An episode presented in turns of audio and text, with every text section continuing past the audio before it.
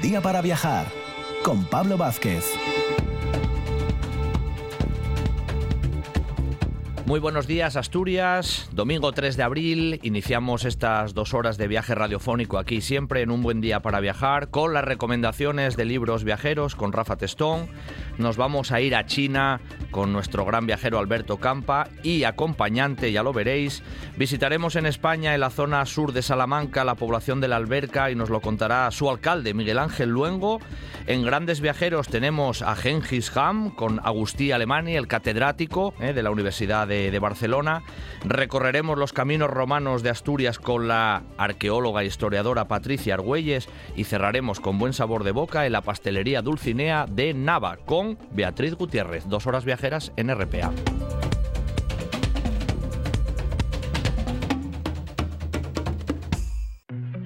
Patrocina este programa Margemar, gestión de pisos turísticos. Gestión de.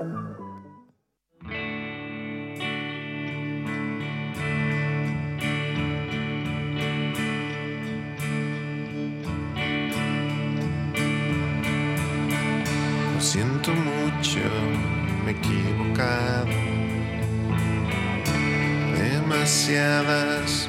Pues sí, iniciamos nuestro, nuestro viaje radiofónico matinal con Rafa Gutiérrez Testón, nuestro amigo de la librería La Buena Letra, con sus recomendaciones de libros viajeros, que hoy además tenemos unas maletas bien cargadas porque vamos a ir muy lejos, ya lo iréis comprobando. Muy buenos días, Rafa. Muy buenos días, encantado de estar con vosotros un fin de semana más. Eso es, ahí vamos sumando, vamos sumando viajes y libros. Sí, sí, sí, sí. No, no hay que parar de viajar ni de leer, que al final es, lo mismo. Eso es verdad. Y el libro es lo mismo. Es verdad, es verdad. Bueno, ¿qué nos traes hoy, Rafa? Pues que hoy tengo, tengo la maleta muy cargada hoy, ¿eh? A ver ya, bueno, voy, voy a intentar ser conciso. Hoy os traigo a una autora, a la Etitia Colombani, que es una autora, aunque el nombre, bueno, estas cosas que te pueden pensar, llevar a pensar que, que, es una autora italiana, pero es, es una autora francesa, Letitia Colombani, que acaba de publicar un libro, se titula El vuelo de la cometa, y tenía un libro anterior, que, voy a hablar un poco de los dos, el libro anterior de ella, o, tiene otros dos anteriores, pero sobre todo uno, que es La trenza. La trenza es la novela que a ella la, catapultó al éxito, porque es una mujer que, bueno, es, guionista, de televisión también, es cineasta, es actriz, es novelista, pero con esa con esa novela, con La trenza, fue la que la, que la llevó al panorama internacional porque vendió más de dos millones de ejemplares, se tradujo a 40 idiomas, recibió un montón de premios literarios y se va a llevar al cine y creo que lo va a hacer ella misma, es la que va a hacer la adaptación literaria. En esa historia de La trenza ya se le veía sus inquietudes por ir a diferentes lugares, ¿no? Unir, tejer historias a través de, lugares diferentes donde el espacio fuera importante. Con, en la trenza viajábamos a la India, porque es la historia de tres, tres chicas, aparentemente tres mujeres con vidas muy diferentes, pero que van a estar unidas por algo común. En la India nos íbamos a, a Lapur, donde ahí veíamos a una mujer que sobrevivía recogiendo los excrementos de una casta superior. es sorprendente, pero es, es su vida. Y ella lo que no quería es que su hija siguiera sus pasos. Entonces, lo, porque las mujeres eh, en ese lugar es a lo que se dedicaban. era, lo que era lo que hacían todas mayoritariamente y sobre todo las de su familia. Entonces, lo que hace, lo que quiere es que su, su hija pues estudie y, se rebele contra las normas establecidas. Por otra parte, nos íbamos a Italia, a Palermo, donde nos encontramos con una mujer que lo que hacía, ella en este caso había dejado los estudios y lo que hacía era trabajar en, una empresa familiar que se dedicaba a hacer pelucas. Y por otra parte, nos, nos íbamos, viajábamos a Canadá y ahí conocíamos a Sara, que era una mujer que, bueno, tenía con una aparente la vida vida solucionada desde el punto de vista económico estaba bien pero tenía dos matrimonios fallidos tres hijos a los que no había visto crecer eh, bien y va a, a contraer una enfermedad que va a hacer que su vida de un vuelco de un vuelco terrible. Entonces, estas tres historias ambientadas en tres lugares, estos viajes que hacíamos a la India, Italia y a Canadá, enlazaban por una trenza, esa trenza que es el título del libro, se enlazaban, ¿no? Viajábamos por, por estos tres lugares. Y ahora lo que hace en este libro que acaba de publicar la, la autora, que es El vuelo de la cameta, es volver a ponernos historias volver a llevarnos a historias de mujeres distintas y donde el viaje también es importante. Por aquí tenemos a, una profesora francesa que tiene un problema vital que, que hace que para solucionar ese problema, lo que muchas veces hablamos del viaje, ¿no? Del viaje como liberador, pues lo que tenga que hacer es marchar y lo que plantea es un viaje por el Golfo de, Bengala, pero ahí va a ser, bueno, arrastrada por, por una corriente, va a tener problemas a la hora de, incluso de la subsistencia y sobrevive gracias al aviso de una niña que está jugando en la playa con una cometa y también a la, a la intervención de un grupo femenino que se llama la Brigada Roja. Ella eh, está muy agradecida y lo que intenta es buscar eh, a esa niña, ver, porque ella no, no, sabe muy bien quién fue la que la salvó, entonces emprende un viaje también buscando a esa niña, a esa niña hasta que la encuentra, hasta que se entera un poco de su del, del pasado de esta niña, de las condiciones en las que está viviendo y quiere lograr conocer la historia de esa niña. Bueno, va a estar abro, eh, también en esas brigadas rojas, va a haber una mujer que va a contactar con ella y vamos a emprender ese viaje de búsqueda de esa niña de respuestas, porque en las respuestas, que sucede muchas veces con el viaje, ¿no? en, la, en las respuestas a la vida de esa niña va a encontrar las respuestas a su propia vida. Dos libros unidos por estos dos, tanto La trenza como El vuelo de la cometa, por, por esos hilos invisibles que muchas veces manejan la vida de las personas y que, y que se ayudan a, comprenderse a uno mismo. Eh, iba a decirte, Rafa, que, que, La Trenza es la primera obra de, de la Etitia y esta que nos comentas es la última, ¿no? ¿Tiene algo más por el medio? ¿Hizo alguna, alguna sí, ella, ella, tiene otro libro por el medio, se llama Las Vencedoras también. Ah,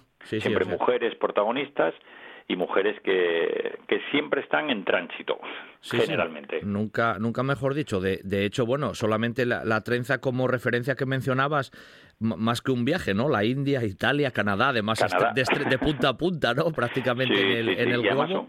esas historias que después se van enlazando, sí. la verdad es que son, es un libro maravilloso, muy recomendable, un libro breve, muy conciso. Y este vuelo de la cometa le sucede lo mismo. Encuentra su voz, encontró su estilo narrativo y sobre todo siempre son esos eh, viajes, esos tránsitos en los que se encuentran las mujeres que, que se van a ayudar. En, la vida de otra muchas veces se encuentra su, su propia vida. Claro, claro, ese, esa trenza, nunca mejor dicho, ahí de unión, ¿no? de, esas, de esas historias. Bueno, el caso es que eh, Rafa, nos traes como siempre, en este caso, una única autora, pero, pero con doble libro, ¿no? Por decirlo así, esa, esa trenza, eh, viajes, ¿no? Directamente, India, Italia, Canadá, con esa historia intrínseca tan, tan interesante, y este vuelo de, la cometa, siempre de esta Laetitia Colombani, que es verdad que parece que parece italiana, pero no es. es francesa. Es francesa.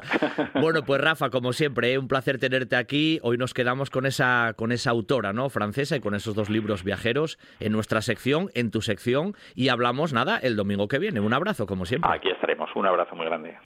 El mercado del alquiler turístico no tiene techo y tú puedes ser parte del crecimiento. En Margemar, gestión de pisos turísticos, gestionamos tu segunda vivienda para que disfrutes de los beneficios sin preocuparte de nada Da.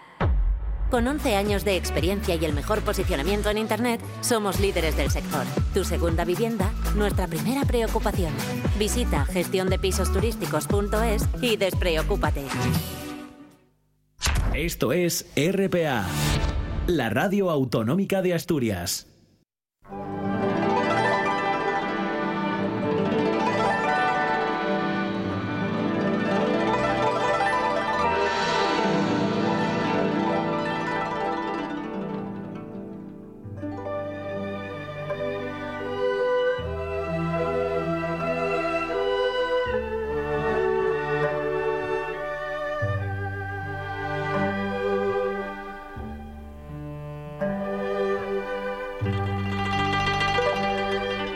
Después de las recomendaciones de libros viajeros con nuestro amigo Rafa Testón, pues aquí cogemos la maleta grande, ¿eh? porque nos vamos de esos viajes por el mundo, literalmente, con nuestro viajero empedernido particular, que simplemente anticipó, viene hoy con un poquitín de, de, sorpresa en la mochila. Él es Alberto Campa y con esta musiquina ya os imaginaréis que nos vamos a zonas orientales, al gran gigante asiático. Muy buenos días, Alberto. Hola, buenos días, Pablo. Bueno, un placer, ¿eh? como siempre, que estés con, nosotros aquí para viajar, nada más y nada menos que, que a China. ¿Cómo llegaste a China tú la primera vez y estas cosas? Porque seguro ya estuviste en China más de una vez, ¿eh, Alberto? Pues no, no, no, no, la verdad es que solamente he estado una y la verdad es que, bueno, con muchas ganas de, volver allí, lo que pasa que, bueno, es un país que está sufriendo mucho con, con, el COVID, porque aunque inicialmente haya empezado allí, pues eh, gestionar eh, una enfermedad como esta en un país tan grande, con tantísima población, pues la verdad es que imagínate, ¿no? Ahora mismo todavía está bastante cerrado un poco a, a poder visitarlo, pero, pero muchísimas ganas. Pero también te digo que cuando yo tengo déficit eh, en un país, siempre invitamos a otro gran viajero o gran viajera, ya veremos qué, qué, nos pasa hoy, para que precisamente, pues eso, nos, nos den otra visión, sobre todo, pues de, de un país tan grande que necesitaríamos varios programas y sobre todo varios viajes para conocerlo, ¿no? Hay, hay, que decir que China es un país de récords, es decir, eh, quizás sea el país que más récords tiene en el mundo a nivel pues geográfico, demográfico, de historia, de todo, porque bueno, pues eh, empezando por su población, imagínate, 1.400 millones de personas, es decir, son el 20% de la población mundial. Eh, en el mundo uno de cada cinco son chinos, así que imagínate, ¿no? Muchas veces no, somos conscientes de ello, ¿eh? No, además de verdad, pero se dice pronto, ¿eh? Es un porcentaje ya como dato inicial brutal, pero bueno, tú decías ya y lanzabas ahí y yo decía en la entrada que venías acompañado de una, bueno, de una grata sorpresa y te voy a dejar a ti los honores directamente, Alberto. Hombre, pues por supuesto, por supuesto, porque además eso, un país como China, tener a alguien que lo conoce bien, porque bueno, pues eh, yo hablaré un poquitín de, las ciudades, ¿no? De Pekín, de Shanghái, de, esa muralla china, es decir, de lo más típico que conoces cuando, llegas por primera vez y tienes poco tiempo, pero bueno, hoy, hoy tenemos a una gran viajera española y, si me dejas hacer el honor, voy a decir que, que, de las más viajeras que tenemos en el, en el país, con, con casi 100 países visitados de todo el mundo y encima pues más de 30 años viajando, además de una forma también que me gusta porque es de estas personas que es muy apasionada viajando, que realmente lo vive, lo siente y, que bueno, pues eh, a veces por, por trabajo, porque también pues eh, viajó mucho como guía y otras veces también pues por placer o sencillamente pues ir conociendo muchos eh, sitios de la Tierra, pues también nos va a llevar y hoy vamos a ir de, la mano de, de, Rosa Serrano, de Rose Viaja, como, como la podemos conocer en casi todas las fuentes de Internet, en el blog, en su web, prácticamente en todos los sitios que yo invito a los oyentes que, entren y la vayan conociendo un poquito más. Y bueno, pues eh, con ella vamos a ir conociendo muchas partes de, China que ya te digo, yo desconozco, desconozco y ella nos, nos va a aportar mucha luz. Hola, Rosa, ¿qué tal? Hola, ¿qué tal Alberto? ¿Qué tal Pablo? ¿Cómo estáis? Bueno, buenos días, eh, Rosa, un placer eh, que, nos acompañes en estas, en estos viajes que hacemos aquí, Alberto Campa y, los oyentes, ¿no? De, un buen día para viajar, pero lo dicho, un, placer, Que, nos acompañes este ratín para, para hablar de China, que tú en este caso, Rosa, casi así como primera pregunta, estuviste más de una vez, que Alberto nos decía que él lo, conoce, pero un poco menos. Sí, he estado seis veces en China. Mm, nada más y nada menos. ¿eh? De, hecho, una de las veces me fui por trabajo, me fui a trabajar, estuve allí tres, cuatro meses y luego ya me, me volví. Bueno. y, bueno, ha sido un país que la verdad he, estado varias veces, porque unas veces he estado por trabajo, como, como os he comentado, y sobre todo, sobre todo he estado por temas de turismo y por, por visitar nuevos sitios porque es tan grande China y hay tanto para visitar que la verdad es que, que por muchas veces que vayas siempre te queda algo por ver. Por eso me queda mucho por conocer. Por eso decía Alberto que es un país un poco de récord en todos los sentidos y seguro que lo que lo vamos a ir viendo en este en este tramo. Alberto, te iba a decir que tú mencionabas ahora que sobre todo conociste más el tema urbanitas en este caso, ¿no? Que, que, por ejemplo, Pekín estuviste como casi como puerta a veces de entrada, que es lo que solemos hacer también contigo. Pues sí, sí, la verdad es que tuve oportunidad de, viajar allí en 2001, al principio de, este siglo, y realmente, pues eso, sí, por tiempo, pues solamente pude conocer estas grandes ciudades, pero bueno, ya, ves cómo no te engañé y te dije que vamos a tener a alguien aquí que nos va a dar y aportar muchísima luz de un país tan grande y con tantas cosas que ver, ¿no?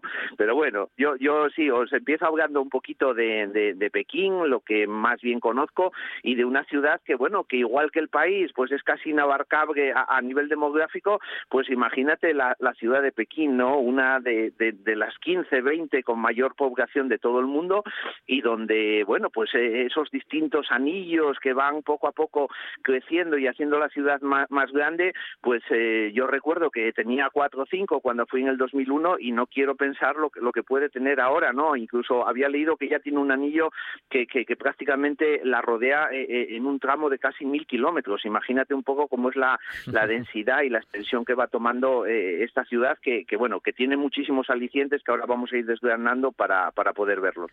Que Rosa, tú conoces bien también Pekín, es una de esas ciudades impresionantes en todos los sentidos, ¿no? A lo grande. Sí, sí, que lo es, sí que lo es y además tuve la suerte de que yo estuve la primera vez que estuve en China, estuve en Pekín en el 2005 y luego volví a estar en el 2019, con lo cual vi un cambio muy grande en, en la ciudad. De hecho, China, si una cosa sorprende es que cuando vuelves al cabo de un tiempo ya es como que ha evolucionado y, ya es diferente a, lo que era. Y sí, es una ciudad sorprendente, como eh, dice Alberto. Hombre, la ciudad es inmensa, eso está claro, ¿no? Ya viendo aquí las imágenes incluso aéreas, ¿no? Se, se, pierde uno la vista en ese núcleo urbano. Pero los puntos estratégicos que cualquier turista o viajero visita en Pekín. Pues mira, eh, yo te diría que, bueno, es de estas ciudades que yo eh, creo que mucha gente, aunque no la hayan visitado, sí, cuando vayan saben que tienen que visitar en primer lugar, ¿no? Y bueno, pues si empezamos por el centro, empezaremos por esa plaza de Tiananmen, eh, Tiananmen tan, tan célebre, pero también tan triste, su recordatorio de aquel año 89, pero bueno, pues eh, hoy en día a nivel turístico quizá es por donde se puede empezar a visitar la, la, gran ciudad de Pekín. Desde esa plaza, bueno, pues se va a ver el mausoleo mausoleo de Mao, también se va a ver, bueno, pues eh, muchos edificios donde están los, los museos, tanto el de historia como también el, el Gran Palacio del Pueblo, por donde se accede, por debajo de ese gran retrato pintado de, de, ese líder supremo que era Mao Zedong y que, que, bueno, pues que mandó construir esta plaza pues en ese año 49 precisamente para la creación de la República Popular de China, ¿no? Decir que su tamaño pues es de casi un kilómetro de largo por medio kilómetro de ancho y por supuesto que es la plaza de, de, una ciudad eh, la más grande del mundo. Recuerdo también haber visto en Irán, por ejemplo, pues otra guapísima, pero que, que no le llegaba casi ni a la mitad de esta, ¿no? Y bueno, desde ahí pues se accede eh, a lo que es la ciudad prohibida por una serie de puertas eh, en las cuales, bueno, pues entraremos a, todas esas estancias que componían ese palacio imperial, también uno de los palacios imperiales más grandes del mundo y que, bueno, tiene muchas curiosidades como que tenía 9.999 estancias y eso, bueno, que puede parecer sorprendente es porque el número 9 en, en, China, pues es eh, su gran número de la suerte, el emblemático y el que, bueno, pues lógicamente mm, nunca llega a tener los dos dígitos, el mayor, y hace que, que bueno, que haya curiosidades como que las puertas también de entrada tienen 81 tachuelas, que, que es precisamente el multiplicar 9 por 9, ¿no? Pero bueno, aparte de, de esa ciudad prohibida, que todos recordaremos también, pues por esa película del último emperador, ¿no? Y, donde relata precisamente esa última etapa de, los emperadores chinos, que, bueno, pues fueron casi 25 de, de varias dinastías, como la Qing o la Ming, pues nos podemos pasar también a otro sitio muy bonito que es el, Palacio de Verano, donde precisamente toda esa corte eh, imperial, todos esos emperadores, pues iban a pasar esa época estival huyendo del calor de la, de la ciudad prohibida y donde, bueno, pues lagos, templos, jardines, palacios, podríamos estar hablando muchísimo, ¿no? Claro. Otro sitio muy bonito es el Templo del Cielo, un monumento redondo, como ellos también, bueno, pues eh, consideraban que era el, el, cielo, ¿no? Ese universo sobre, sobre una parte rectangular que era, que era la tierra, lo llaman también el Tiantang, y desde ahí, bueno, pues es donde los emperadores muchas veces pues iban a orar precisamente buscando el que hubiese una buena cosecha, o bueno, pues ofrecían también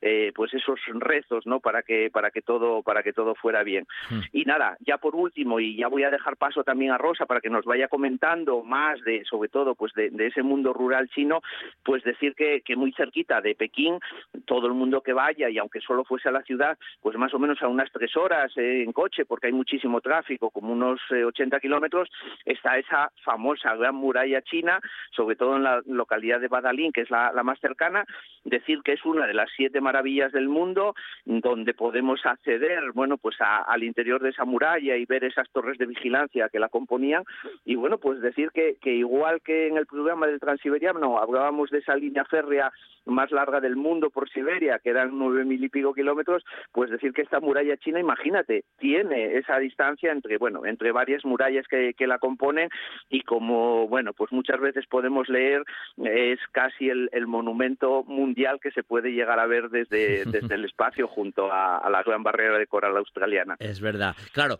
Pekín solo o la muralla china darían ya para una o dos secciones solo ellas, pero como tú bien decías, vamos a viajar también por China, por esas zonas más, más rurales. Y por ejemplo, Rosa, que tú conoces bien y has conocido bien esos entornos, hombre, el tema de las minorías étnicas en China, que también nos suena mucho, ¿no? Y por ejemplo, esa región de Yunnan, ¿no? Por dar, por dar un ejemplo, así una puerta de entrada. Sí, mira, pues eh, la provincia de Yunnan, que se encuentra en el suroeste de, de, de China, para que te hagas una idea, si China tiene 1.400 millones de habitantes, Yunnan tiene solamente 45 millones. O sea, es una zona muy poco poblada con lo que es China. Esta zona se le llama Zomia o el mundo de la montaña. ¿Mm? ¿Y qué es esto? Pues esto es una zona que, que, reúne Tailandia, Bangladesh, Birmania, Laos, Vietnam, Camboya y también Yunnan, y que es como un grupo de gente tibetano-birmano, de su, su lengua, que han decidido que por mucho que pase el tiempo, ellos quieren mantener sus tradiciones. ¿Qué significa esto? Pues que si ahora mismo hay 55 minorías étnicas en toda China, 25 de ellas se encuentran en Yunnan. Mm. Y es curioso que en muchos pueblos, pues vas a encontrar cuando cuando los visitas te puedes encontrar, pues lo que son las minorías étnicas que en otros sitios las ves un poco de pasada.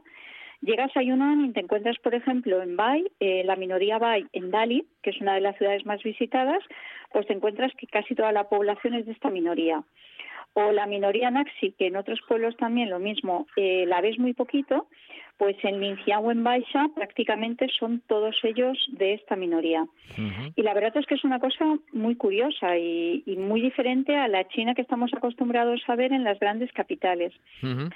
Y luego también os hablaré de lo que es la región, en la región de Guangxi, que Sí. es una región de- del sur de China que hace frontera con Vietnam. En el pasado estaba considerada como una, una- un territorio salvaje, porque es muy montañoso, hace ya frontera con Vietnam y como que no estaba, no estaba muy integrado con China.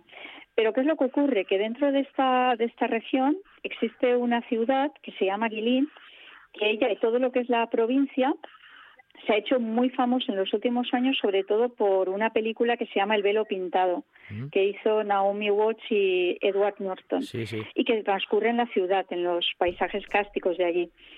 Y bueno, y eso es de lo que os voy a hablar, de estas dos zonas, eh, básicamente. Eh, cua- cuando mencionabas eh, esa cantidad de minorías étnicas que, que conviven ¿no? en esos entornos, Sí. luego entre ellas, digamos, a, a nivel social hay mucha diferencia, las relaciones son buenas, son malas. ¿Cómo, cómo se percibe eso desde tu punto de Pues, vista? Pues mira, no es eh, de verdad que, que es, es increíble. En, en China ya de primero lo que más te, te, te llama la atención es la gran, la gran igualdad y la gran tolerancia que hay de unas religiones con otras. Y lo mismo pasa con las minorías étnicas. Es, es totalmente igualitario, no hay ningún tipo de, bueno, habrá sus roces a nivel de familias y a nivel de todo como en todo el mundo, pero en general no hay ningún tipo de discriminación ni hay ningún tipo de, de, mm, de sí, de discriminación. Además, eh, ellos realmente la religión que tienen es muy es muy budista, o sea, tienen una filosofía de vida más que digamos que una religión. Entonces eso también se traduce en la en la relación que tienen con las otras minorías étnicas. Ujú, ujú. Eh, Rosa, además esa zona que estabas mencionando, Yunnan, Guangxi, una tiene frontera ahí con la antigua Birmania, la otra, como decías, con, con Vietnam, pero visto en el mapa Sí. incluso son zonas muy montañosas, muy verdes, ¿cómo son a nivel Muchísimo. paisajístico también? Muchísimo. Mira, eh, lo que es la zona de Yunnan es muy es muy paisajística a nivel de montaña y luego, por ejemplo, tienes el cañón más el cañón más eh, más eh, más profundo del mundo que es la garganta del Salto del Tigre, Mm. que es además un sitio que merece mucho la pena visitar. y, bueno, a nivel de ríos, ahí también tiene, encuentras bastantes. Y luego, por ejemplo, en lugares como Linjiang, encuentras, por ejemplo, que hay cuatro lagos en el mismo pueblo. Madre mía. Es una región, la verdad, que muy montañosa y cuando encuentras algo plano casi que, que es extraño. De hecho, por ejemplo, en Guilin una de las una de las atracciones que hay, una de las cosas que más visita la gente es el tema de los campos de terrazas de arroz. Claro, claro, claro. sí, te iba a preguntar por eso precisamente. Sí, sí, Rosa. dime, dime. Se planta todo el arroz en, en, en terrazas porque claro, es tan montañoso que no se puede plantar todo de una como, como tenemos aquí en España. esa, esa imagen es la que te iba a preguntar, que perdona que, te corté, porque es la que nos viene un poco a la mente, ¿no? Cuando pensamos en ciertas zonas así de la ruralidad china, esas terrazas de, de arroz, es una base importante de la economía también de esos entornos.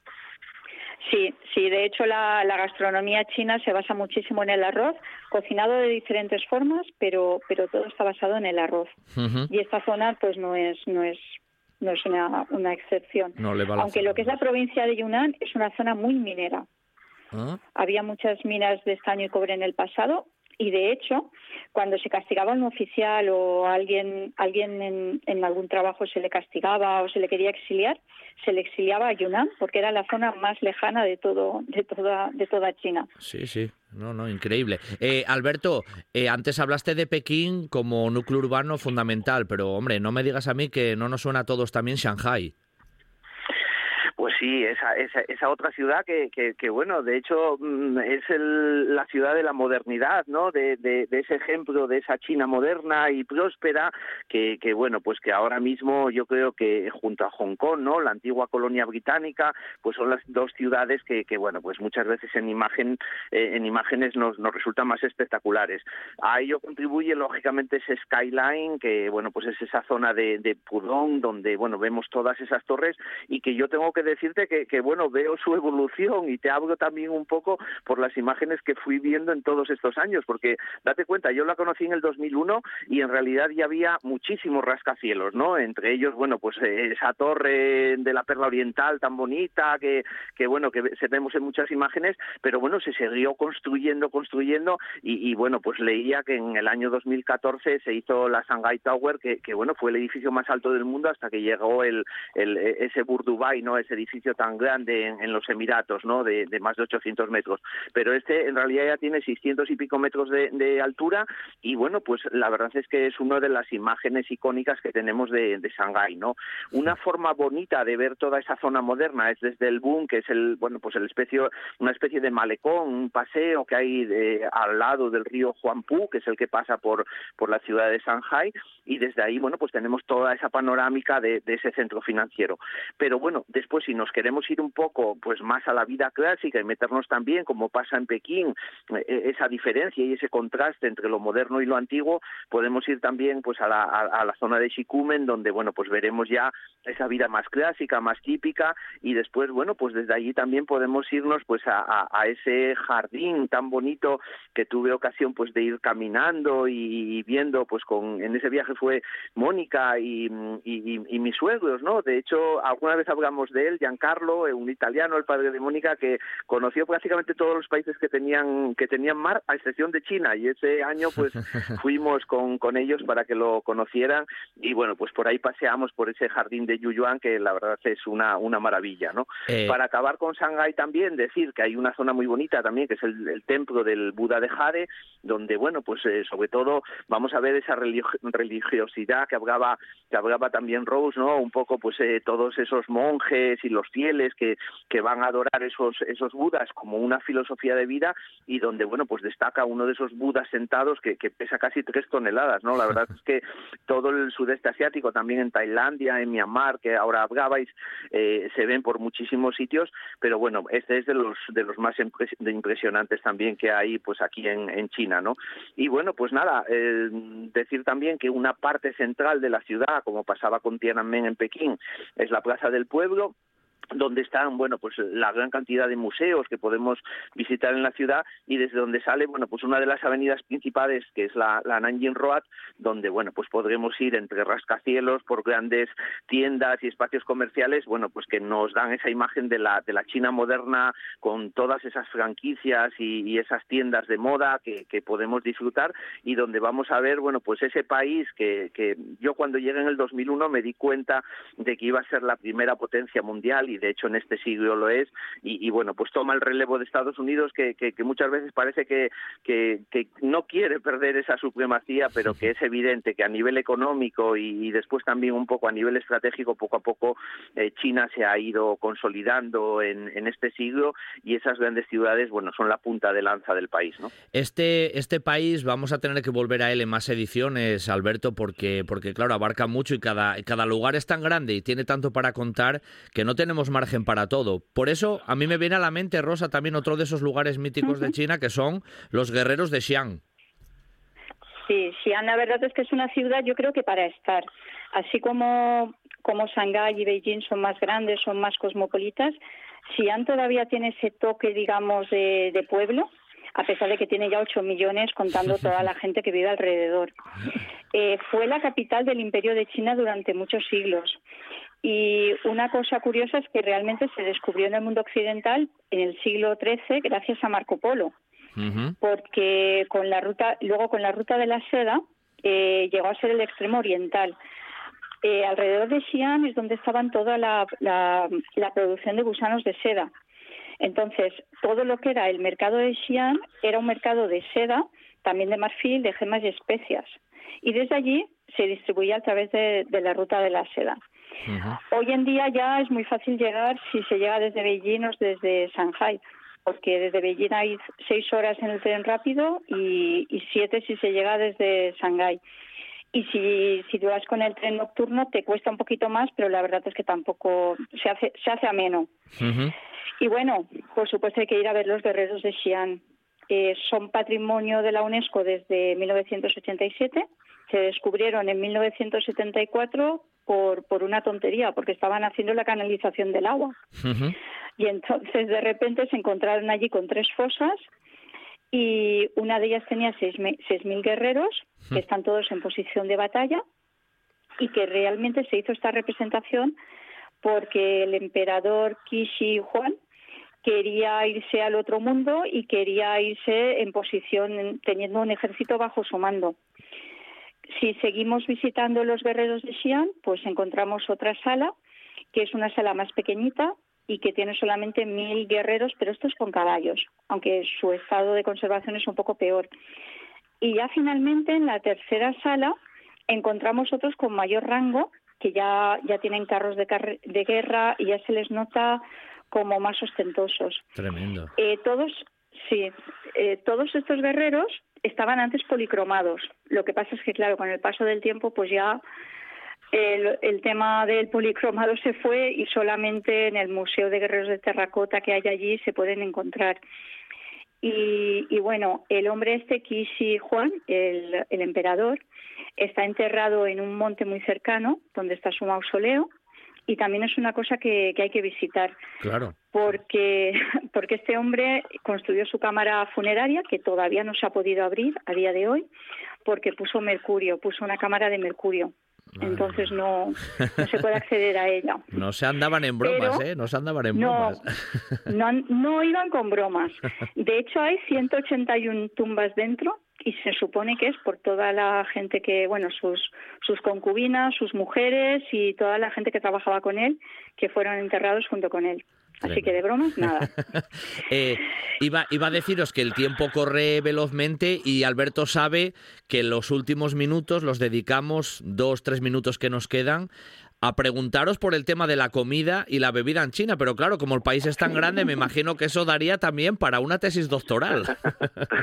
Sí, vamos a ir muy rápido. Además, bueno, yo, yo comiendo casi las, las cuatro cosas típicas para dejar también a, a Rose que nos comente más cosas curiosas, sobre todo sobre esa comida china, que bueno, siempre vamos a tener muchísimo que aprender. Eh, qué curioso, ¿no? Cuando llegaron los restaurantes chinos aquí, lo veíamos como algo secundario, como algo, y, realmente, bueno, pues son la base de, los grandes chefs internacionales, es la base de todas las comidas eh, mundiales, y ellos ya fueron la punta de lanza del diseño para comer. Ahora, eso sí, los chinos en general son muy austeros, normalmente usan los comedores de empresa, suelen llevar su comidina también en un tupper, o, muchas veces, bueno, pues ese takeaway que ahora es tan sonado, ellos también lo, utilizan y casi siempre pues cogen pues unos fideos chinos, esos que conocemos todos, esos fideos de arroz, que a veces pues acompañan con un poco de carne, de verdura o de pescado, según la, la zona, y bueno, pues nada, nombrar también, bueno, pues ese pato laqueado que a todos nos sonará, y sobre todo las sopas, que a mí también me gustan tanto con esas bolsinas muchas veces que, que, que van haciendo y que se y que se comen, bueno, pues a veces incluso en unos recipientes de bambú. Pero bueno, yo dejando eso y después tomándonos un té, dejo a Rosa que nos diga también muchísimas más cosas y más curiosidades de la comida china. Vamos, Rosa. Bueno, yo creo que lo primero que hay que hacer si uno piensa en viajar a China es aprender a comer con palillos. Mm. Eso de donde fueres, haz lo que vieres, en China se convierte en una realidad.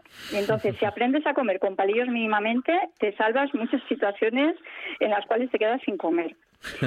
Eh, cuando llegas allí te encuentras con que mucha gente eh, por la mañana al desayuno están comiendo arroz o noodles. Y tú dices, madre mía, ¿cómo se puede comer un plato de arroz a las, a las 8 de la mañana? Pues sí, pues al final te sirve, te sirve y te quita muchos, te quita, te quita muchos eh, dolores de cabeza. Al final toda la comida china se basa en el arroz.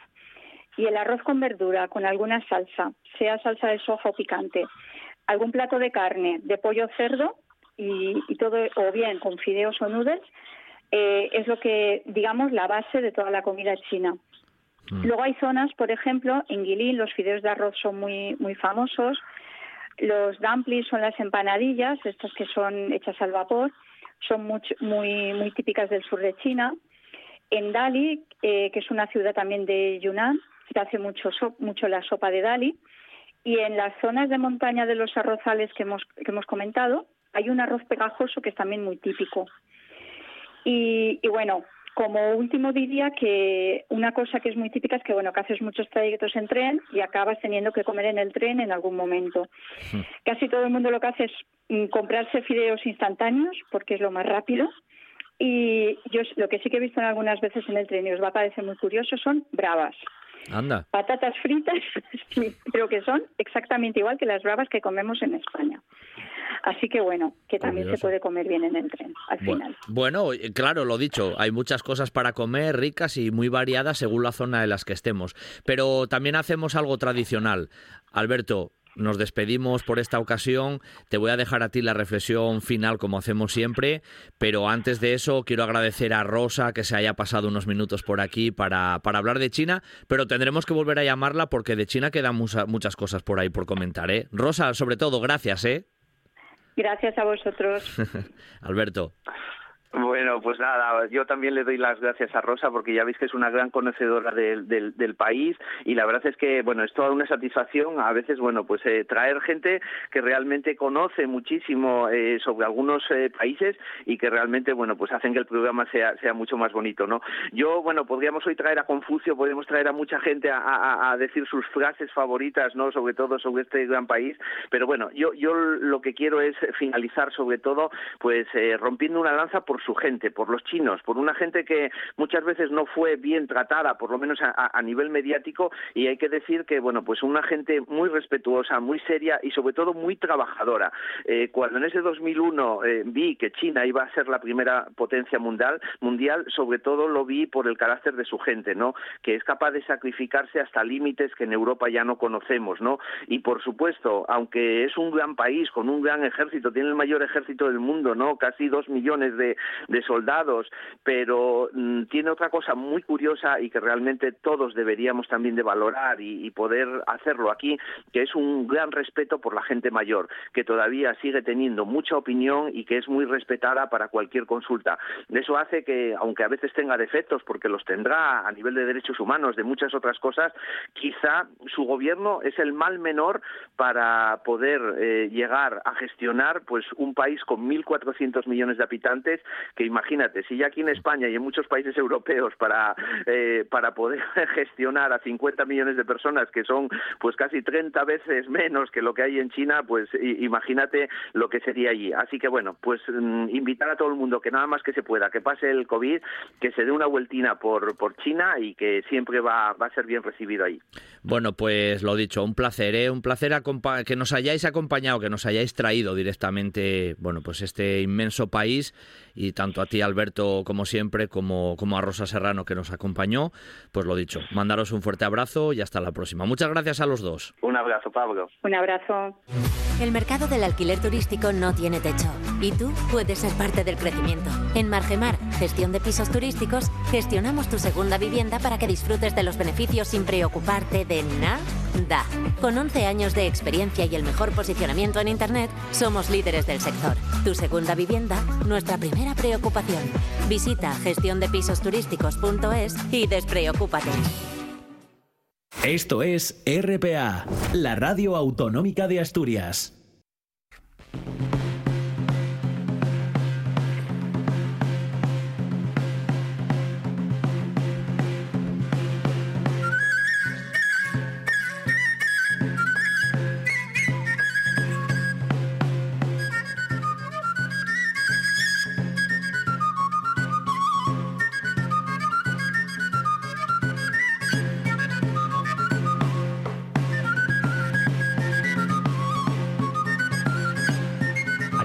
Estamos con la música del guinda ¿eh? y eso significa que nos vamos a dónde? Pues a la zona, bueno, una zona preciosa de la provincia de Salamanca, hacia el sur de, la capital, casi ahí ya colindante con tierras eh, extremeñas, pero una población que cuando uno va a Salamanca es obligatorio visitar. Me refiero a la alberca. ¿eh? muchos oyentes ya de aquí de Asturias seguro que sabéis de lo que estoy hablando. ¿Quién nos va a hablar de la alberca? Pues seguramente una de las personas que más sabe sobre la historia, los recursos que tiene. Él es el alcalde, además de la alberca. Miguel Ángel Luengo ya nos acompaña esta mañana. Muy buenos días, Miguel Ángel.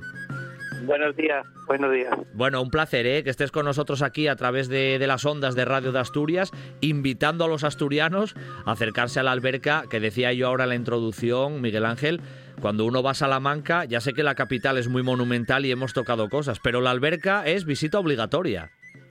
Sí, además eh, de verdad, ¿eh? porque Salamanca es una provincia de muchos contrastes y por supuesto está muy bien visitar Salamanca, pero la visita quedaría coja del todo si no se visitara la Sierra de, Francia y concretamente la alberca. Em, yo he tenido la oportunidad de estar en la alberca y debo decir a los oyentes aquí en Asturias, en un buen día para viajar, que es uno de esos pueblos que cuando llegas es que tiene encanto. No, no se puede decir de otra manera. Es un, pueblo que tiene ese toque mágico cuando, cuando lo callejeas. Bueno, pues la verdad es que la alberca sorprende mucho a los visitantes, incluso al ojo entrenado que, que visita y que conoce lugares y ha recorrido mundo, siempre sorprende, más que nada porque la alberca ha sabido sobre todo mantener la peculiaridad, la originalidad la tradición. Es verdad que hay muchos pueblos alrededor bonitos como la alberca, pero la alberca tiene un plus, el haber sabido mantener esas tradiciones y vivirlas, que es muy importante también. Sin duda, las dos, conservarlas y vivirlas, que esa, eso es fundamental. Eh, por cierto, Miguel Ángel, tirando un poquitín de historia, ¿no? Y rebobinando ahí a través de, la historia, eh, los orígenes de, de la población ¿Conocemos más o menos alguno de esos datos? ¿Cuándo comienza esa historia propiamente de lo que es ese núcleo poblacional? Incluso algo de la toponimia. Cuéntanos un poco. Bueno, pues en la alberca ya hace miles de años, en el neolítico, 7.000, 8.000 años, hay ya, bueno, muestra de que por aquí estuvieron y que nos dejaron su huella en forma de pintura rupestres en el cercano valle de, las Batuecas, ¿no? Aunque cuando hablamos de villa o de pueblo, de la alberca, mejor dicho, porque es pueblo, eh, tenemos que remontarnos al siglo XII con las repoblaciones con gente traída del norte, concretamente de, de Francia. De ahí viene el nombre precisamente Sierra de Francia, Peña de Francia, Río Francia, pueblecitos con incluso iglesias con advocaciones de santos franceses como San Ginés de Arlez o San Martín de Tours, eh, incluso apellidos en muchas familias. De ahí viene el nombre de, Sierra de Francia. Y el nombre de la alberca, pues seguramente viene de la unión albereca, que significa lugar de aguas, prefijo árabe, sufijo judío, que nos hace entender que es una zona húmeda. De hecho, antes hablabas de Asturias y hay cierto paralelismo precisamente en el, en el paisaje por estos bosques que tenemos frondosos al sur de Castilla ya, cuando estamos limitando, como bien decías, con Extremadura, pues sorprende ver estos bosques de castaños, robles, fresnos, alisos, que nos hacen recordar más tierras del norte más que de, del sur de Salamanca, ¿no?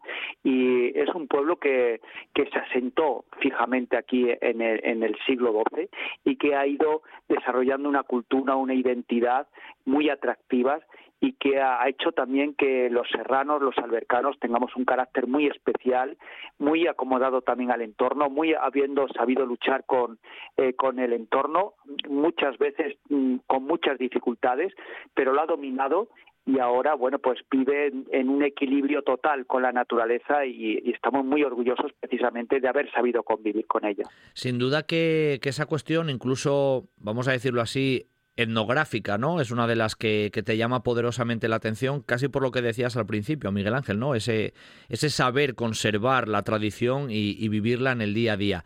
Pero desde el punto de vista histórico y dentro de tu conocimiento, eh, ¿podríamos decir que hubo algún periodo determinado más de esplendor donde la alberca ocupó un posicionamiento especial, porque incluso creo que a nivel religioso esa devoción también, o ese carácter de los topónimos franceses que mencionabas, que es muy común, hay una Virgen ahí de la Peña de Francia que también fue un elemento ahí aglutinador, o ahí se mezclan varias cuestiones, pero ¿habría algún momento así un poco más de esplendor que, tú consideraras que podemos mencionar en la población? Hay dos o tres momentos importantes de la historia de la alberca y de la Sierra de Francia, ¿no? y que se podía extrapolar al sur de Salamanca. Uno es precisamente el momento de las repoblaciones, la importancia que tuvo la sierra dentro de ese entramado defensivo, dentro, dentro de esa frontera ¿no?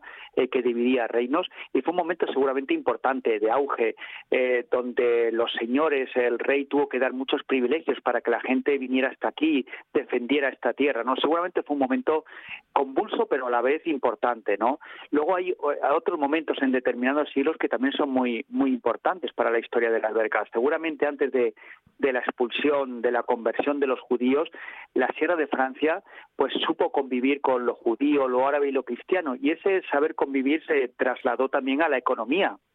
No solamente a la economía, también al enriquecimiento cultural, social, eh, religioso, la convivencia de estas de, judíos, árabes y cristianos hizo que, bueno, pues que, la economía, artesanía floreciera de una manera increíble, como por ejemplo la, joyería, ¿no? O los bordados, los paños bordados. Y luego yo creo que otro momento importante, como bien decías, es el, hallazgo de la imagen de la Virgen de la Peña de Francia, que estoy seguro que fue una revolución en muchos sentidos. El trasladar hasta aquí eh, caminos que vinieran a la Peña de Francia, el que todos los pueblos se tuvieran que dotar de, una infraestructura, de albergues, de hospedaje eh, para esos peregrinos.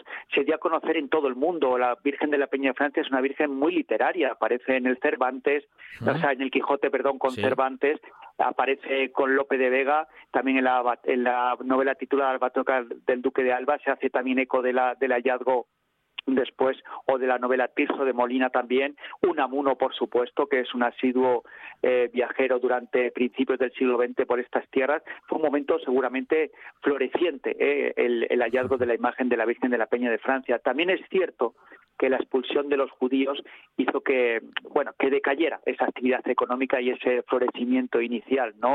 Y después, otro de los momentos importantes es clave también, es la aparición a principios del siglo XX de viajeros, como decía antes, de la talla de Unamuno, pero también de Chevalier, también de Sorolla, también de Mauricio Legendre, que vienen buscando lo peculiar, lo que decía antes, lo original, la España trascendente, la España eh, tradicional, la España que se había enclavado, la España a que se agarraba a las tradiciones, a, lo, al original. Y, y eso hizo también que calara de alguna manera, y estoy seguro que fue un pilar importante para que luego la alberca fuera declarada primer, primera población rural de España declarada monumento nacional.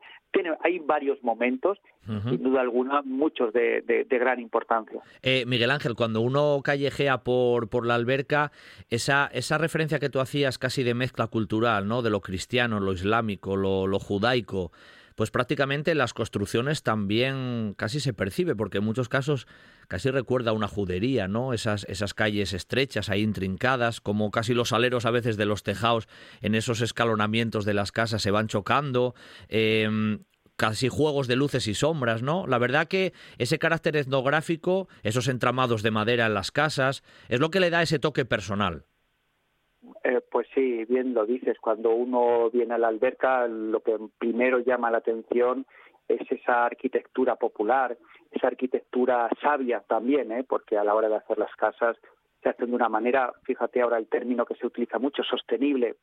Hmm. Nunca mejor dicho, aquí en la Sierra de Francia, en la alberca, se utilizó los recursos que teníamos al lado, los aprovechamos a tope. Eh, y, cuando uno viene aquí, yo soy partidario para empezar, y, lo digo que, en cada puebla, en cada población de España tuvo que haber judería, porque estaba impregnado de, ese ambiente judío, seguramente toda España.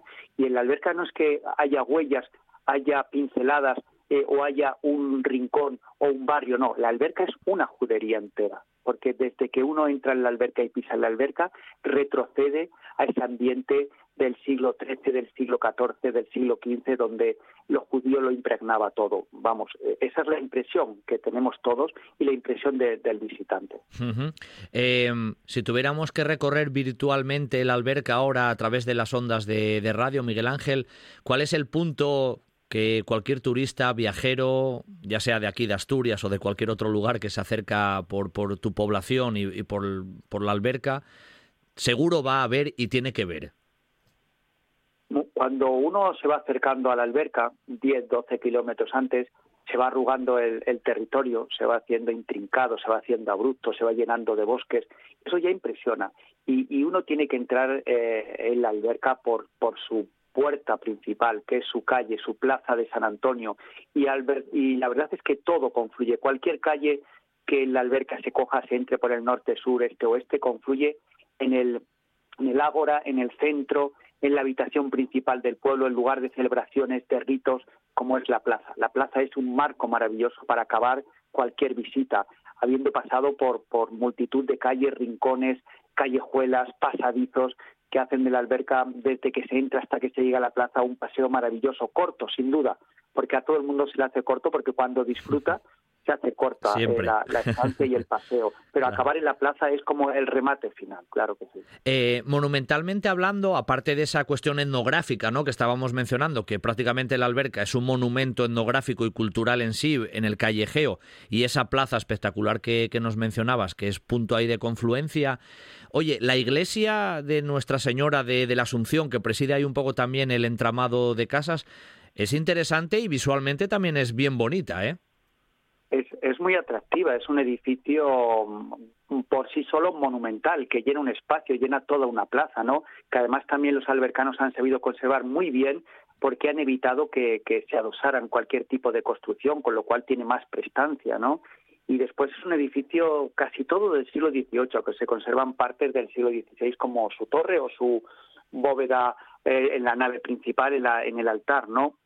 Es una construcción que ya tiene mérito desde el arranque, porque más que nada la proyecta un gran arquitecto como es José Manuel Lara Churriguera, ¿no? Y la dota de, bueno, pues de, tres naves, la dota de, de una altura increíble, de, de una amplitud, de, de, un equilibrio también arquitectónico muy interesante, de buena fábrica.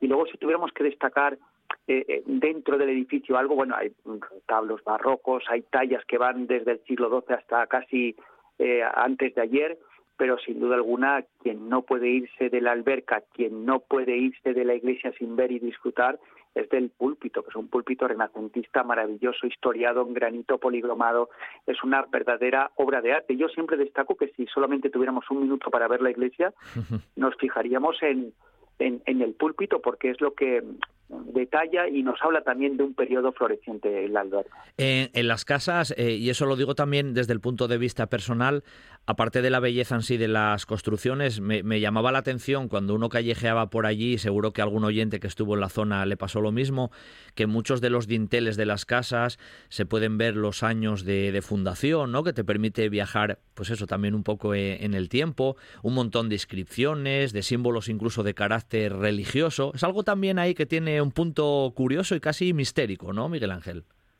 Eh, la verdad es que sí. Bueno, pues todos los estudiosos confluyen en, eh, decir que que seguramente son manifestaciones religiosas buscando precisamente el afianzarse en, la fe cristiana y sobre todo porque la Inquisición no andaba lejos y había que demostrar sí o sí que uno era buen cristiano, grabando los dinteles, pues invocaciones marianas, el IHS, el Ave María Purísima, el Jesús Hombre Salvador, que, que de alguna manera hablaban de que las gentes que habitaban esa casa eran, eran buenos cristianos o no lo eran, pero en ellos le iba la vida y tenían que demostrar que, que, lo eran. ¿no? También tradiciones como, por ejemplo, la del marrano de San Antón, este cerdo que soltamos en junio y que está durante varios meses hasta enero suelto por las calles, seguramente hunde sus raíces precisamente en este miedo que las gentes eh, interiorizaban porque la Inquisición andaba detrás de ellos, ¿no?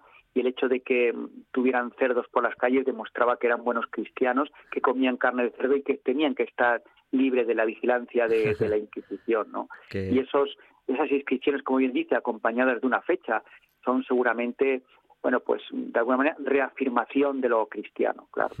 Eh, en las cercanías de la alberca y ya dando los remates finales de este, de este recorrido, eh, hay un montón de rutas, de bueno, de paisajes que en muchos casos, como decías, casi se asemejan en el verdor a esta zona de, del norte desde la que te llamamos, Miguel Ángel, pero, pero que en realidad hay un montón de rutas, las batuecas están cerca, eh, la propia Peña Francia también, es decir, hay un montón de posibilidades en las inmediaciones de la propia población. Pues, pues mira, mm, tenemos mm, verdaderamente el privilegio de vivir en un parque natural maravilloso, que no es, tampoco es que sea demasiado grande, pero podía serlo mucho más, 35.000 hectáreas llenas de rutas y como bien dices y además de una manera muy acertada, tenemos a la Peña de Francia ahí a 7 kilómetros por un sendero maravilloso, que es un ramal del GR10, un sendero de gran recorrido, que parte desde la alberca y que salva bueno, pues una altura, la alberca está situada a 1.050 metros y sube hasta los 1.723, una mm. ruta preciosa porque la Peña de Francia pues también es uno de los lugares que, hay que visitar sí o sí. O si por el contrario se quiere adentrarse en lo más mediterráneo del parque natural, una visita a Batocas nunca defrauda, nunca defrauda porque es volver atrás. Lo describía López de Vega como uno de los lugares en las que tenía que estar el paraíso seguramente, ¿no? Porque nos habla de una frondosidad, de una variedad de vegetación, de cascadas de agua, donde también están las pinturas rupestres, donde seguramente inteligentemente los frailes carmelitas asentaron una casa, el desierto carmelitano de San José de las Batuecas, porque cumplía con sus expectativas de lugar apartado, retirado y que, bueno, podía acercarles a, Dios seguramente, o que también eligió Buñuel, como centro de rodaje para ir a las urdes, ¿no? y que también, por supuesto, Buñuel quiso comprar porque quedó enamorado de, del lugar, o sea que hablamos de gente inteligente, ¿no?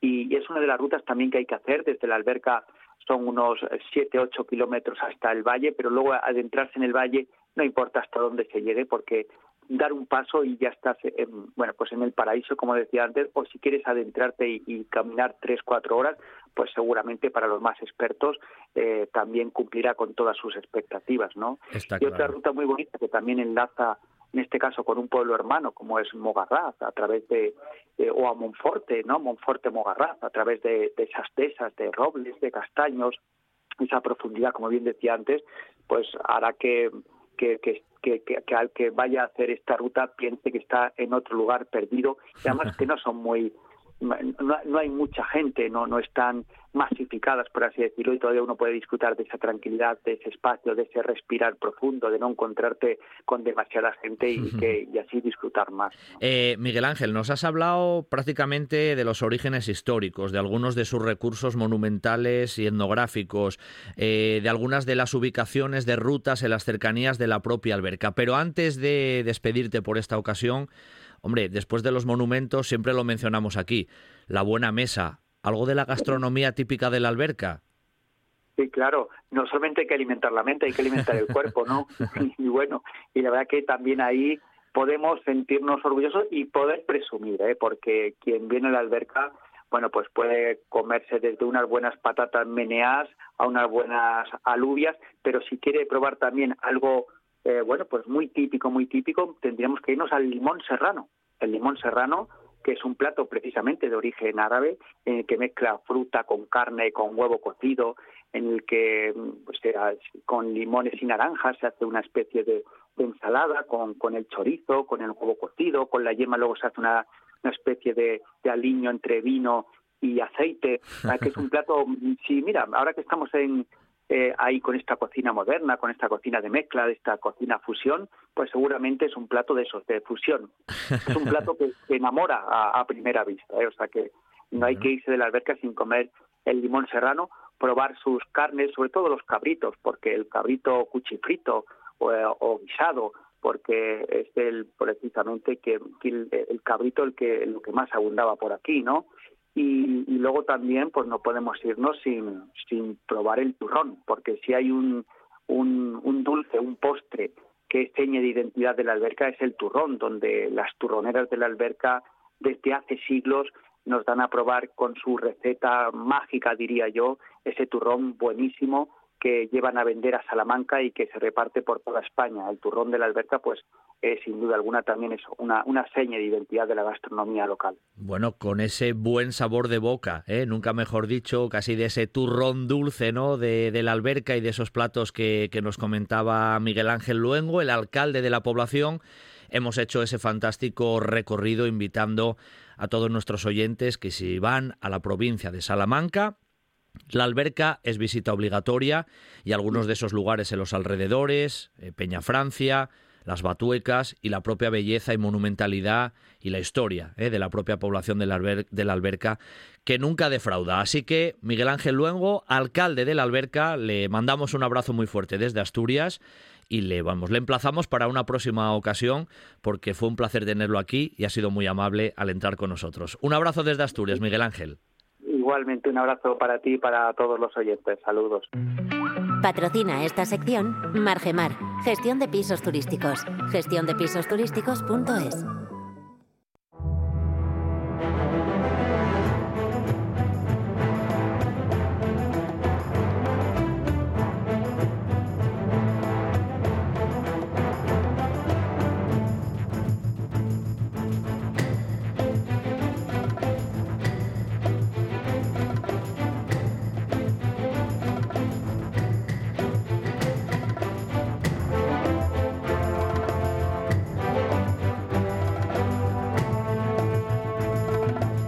Cuando comienza a sonar estas notas épicas en un buen día para viajar, en este inicio, ¿no? En este inicio ya de segunda hora del programa del domingo, pues es que vamos a esos grandes personajes y a la vez grandes viajeros en la historia. Y hoy uno muy mítico y muy mediático también, que seguro os va a sonar a todos, que es el gran Genghis Khan. Y para hablar de este, de este personaje, pues nos acompaña una persona que ha investigado y conoce mucho la vida de este personaje. Él es Agustí Alemani, profesor de lingüística indoeuropea en la Universidad Autónoma de Barcelona, gran divulgador, profesor, con una producción además literaria importante, artículos, conferencias, por tanto, como siempre, un placer que Agustí nos acompañe. Muy buenos días, Agustí. Buenos días. Bueno, eh, lo dicho, eh, un placer que, te pases aquí por los micrófonos de, la radio asturiana para, bueno, pues para traer un poco la vida y casi obra de este, de este personaje muy mediático, que para ponernos un pelín aquí en situación, eh, Agustí, ponos un poco un contexto casi geográfico, social e histórico, donde nace el propio personaje, que si no me equivoco, lo de Genghis Khan viene después, creo que se llamaba Temujin. Se llamaba Temujin, sí. Eh, o sea, nos encontramos en Mongolia a mediados del siglo XII, en un contexto donde los nómadas mongoles pues campan por sus respetos por todo lo que son las estepas del norte de Mongolia. Pensemos que al sur en la frontera con China tenemos el desierto del Gobi, por lo que también se aventura en ocasiones, pero que es terrible. Entonces tenemos diversas tribus, los naimanes, los kereit, los merkit, los tatar, y entre ellos también están los mongoles que son quizás no, no la más importante, pero que se impondrán al resto pues gracias a la figura de, de Genghis Khan. Entonces, ah, nos encontramos con una sociedad que se dedica básicamente a, vivir de, sus, de sus rebaños. viven viven en yurtas, que son, bueno, viven en, ellos los llama, lo llaman ger, eh, pero son unas yurtas, unas tiendas hechas con armazones de madera y cubiertas con ah, diversas capas de fieltro, con un orificio central para la salida de humos. Que, les permite pues moverse a, a, un lado y a otro con sus rebaños y ah, básicamente el animal más importante es el caballo, que sirve para transporte, sirve para la guerra, sirve para comérselo cuando hace falta y también provee de leche, que también esta leche se utiliza para hacer el, el airak, el, que es lo que los, turcos llaman el kubis, una bebida alcohólica de leche fermentada, leche de yegua fermentada. Bueno, literalmente poblaciones nómadas, esas yurtas que, si no me equivoco, además, Agustí, todavía hoy en ciertas zonas de, de Mongolia, de, del Kirguistán, de otros países por ese entorno, se, ven, ¿eh? todavía siguen existiendo esa, ese tipo de, construcción, de vivienda. Sí, sí, son habituales entre los pueblos mongoles y también entre los pueblos turcos. No hay que olvidar que los turcos mismos también proceden de, Mongolia en, origen. Claro. Mm. Eh, los avatares familiares del personaje de este Temujin los conocemos más o menos o hay mucha oscuridad en esos datos? ¿Conocemos alguna crónica? ¿Tenemos algo de documentación que nos hable del propio personaje, Agustí? Sí, sí, hay mucha, hay mucha información porque, por supuesto, dadas las dimensiones y la importancia que alcanzó el imperio mongol, pues hay multitud de fuentes que hablan sobre él, fuentes incluso mongolas, pero también chinas, a veces también fuentes musulmanas, generalmente persas o árabes. Hay gran cantidad de fuentes y estamos bien informados sobre el personaje. Quizás el problema a veces es que Ah, hay versiones diferentes sobre hechos concretos y entonces hay que dilucidar cuál es la, la versión correcta o a veces es sencillamente imposible. sí, sí, estamos bien informados. Conocemos, conocemos sus padres, incluso sus hermanos. ¿Cómo era un poquitín esa, esa, en qué ambiente familiar podemos decir que nace? ¿En la aristocracia? ¿En una, cómo era un poco esa, ese organigrama que ven hacer a, al personaje en, en esta situación? Sí, sí, es en cierto modo podemos decir que es de origen aristocrático, aunque de un, de un jefe así con un poder limitado que se llama Yesugei, Yesugei Bahatur, y que está casado con una señora llamada Lun, a la cual había raptado previamente. O sea, estas tribus se dedicaban básicamente, aparte de la subsistencia, gustaban de ir robándose los caballos y raptándose a las mujeres. Pues su madre había sido raptada y entonces el, fueron cuatro hermanos uh, y una hermana. Uh, Temujin tenía tres, tres hermanos llamados Hazar, Hachiun y Temuge y una, y una hermana llamada Temurun. Mm. Hay una raíz ahí que, que, es común a todos, ¿no? Eso del Temur, esa pronunciación que tú haces mucho mejor. ¿De ¿Eso tiene algún significado? Sí, Temur quiere decir hierro. De hecho, ah. Temujin parece que es un nombre agente que significa herrero. Ah, ah, o sea que tiene... Es un nombre muy habitual. Es, es lo mismo que lo mismo encontramos, por, eh, por ejemplo, el nombre de, de Tamerlán. Ah, que es uh, Temur también, pero con el, con el adjetivo este, con el epíteto uh, Lang o Lenk, que significa cojo en persa. Oye, el, ascenso al poder para luego ver esa figura grande, que luego te preguntaré por el nombre de Genghis Khan, de, dónde viene, que también tiene su etimología seguro, no debió ser fácil, ¿no? Tuvo bastantes avatares para alcanzar eh, el poder, ¿verdad? Sí, la, verdad es que fue bastante difícil. Es decir, para empezar, su padre murió envenenado por los tártaros, por los tatar, él mismo entonces, claro, ah, fue abandonado por todos sus fieles y se encontró pues subsistiendo con su madre y, y sus hermanos en una situación pues ah, deplorable. Ah, poco a poco consiguió salir adelante, pero tuvo que hacer frente pues a, muchos más problemas. Por ejemplo, en ocasiones fue capturado por sus enemigos, por los Tayichiut, pero consiguió escapar.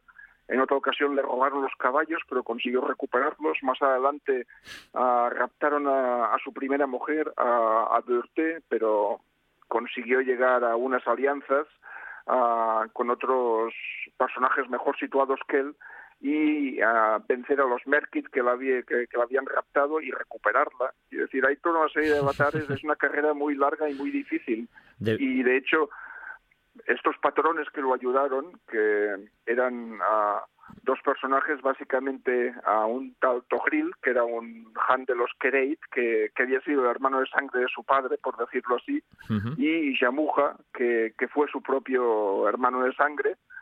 Uh, al final acabó enfrentándose a ellos y eso fue justamente después de obtener la victoria sobre estos personajes que, que consiguió proclamarse finalmente pues a como tú decías debía debía ser bastante bastante hábil, ¿no? Para, para lograr ir driblando todos esos problemas que surgieron por ahí y al final, bueno, pues casi imponerse y mostrarse ahí como, como cabeza visible. ¿Alguien en los escritos que hay sobre él comentan esas características más personales de si era inteligente, no? Porque creo que incluso él era analfabeto, no, no, no leía ni escribía, ¿no?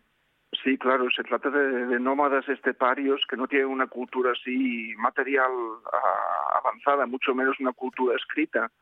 Es decir, parece que él siempre fue analfabeto. Lo cierto es que supo ver las ventajas de la escritura y cuando adquirió poder y cuando empezó a consolidar su imperio, pues procuró que, ejerciera un papel importante o incluso ah, cogió a un personaje, a un guardián del, del sello de los de los Naiman, de los Naiman para que creara, para que adaptara la, la escritura para, para, para que adaptada el, el, mongol para que se pudiera escribir a, él, para crear, adaptar la escritura uigur, esto, a sí.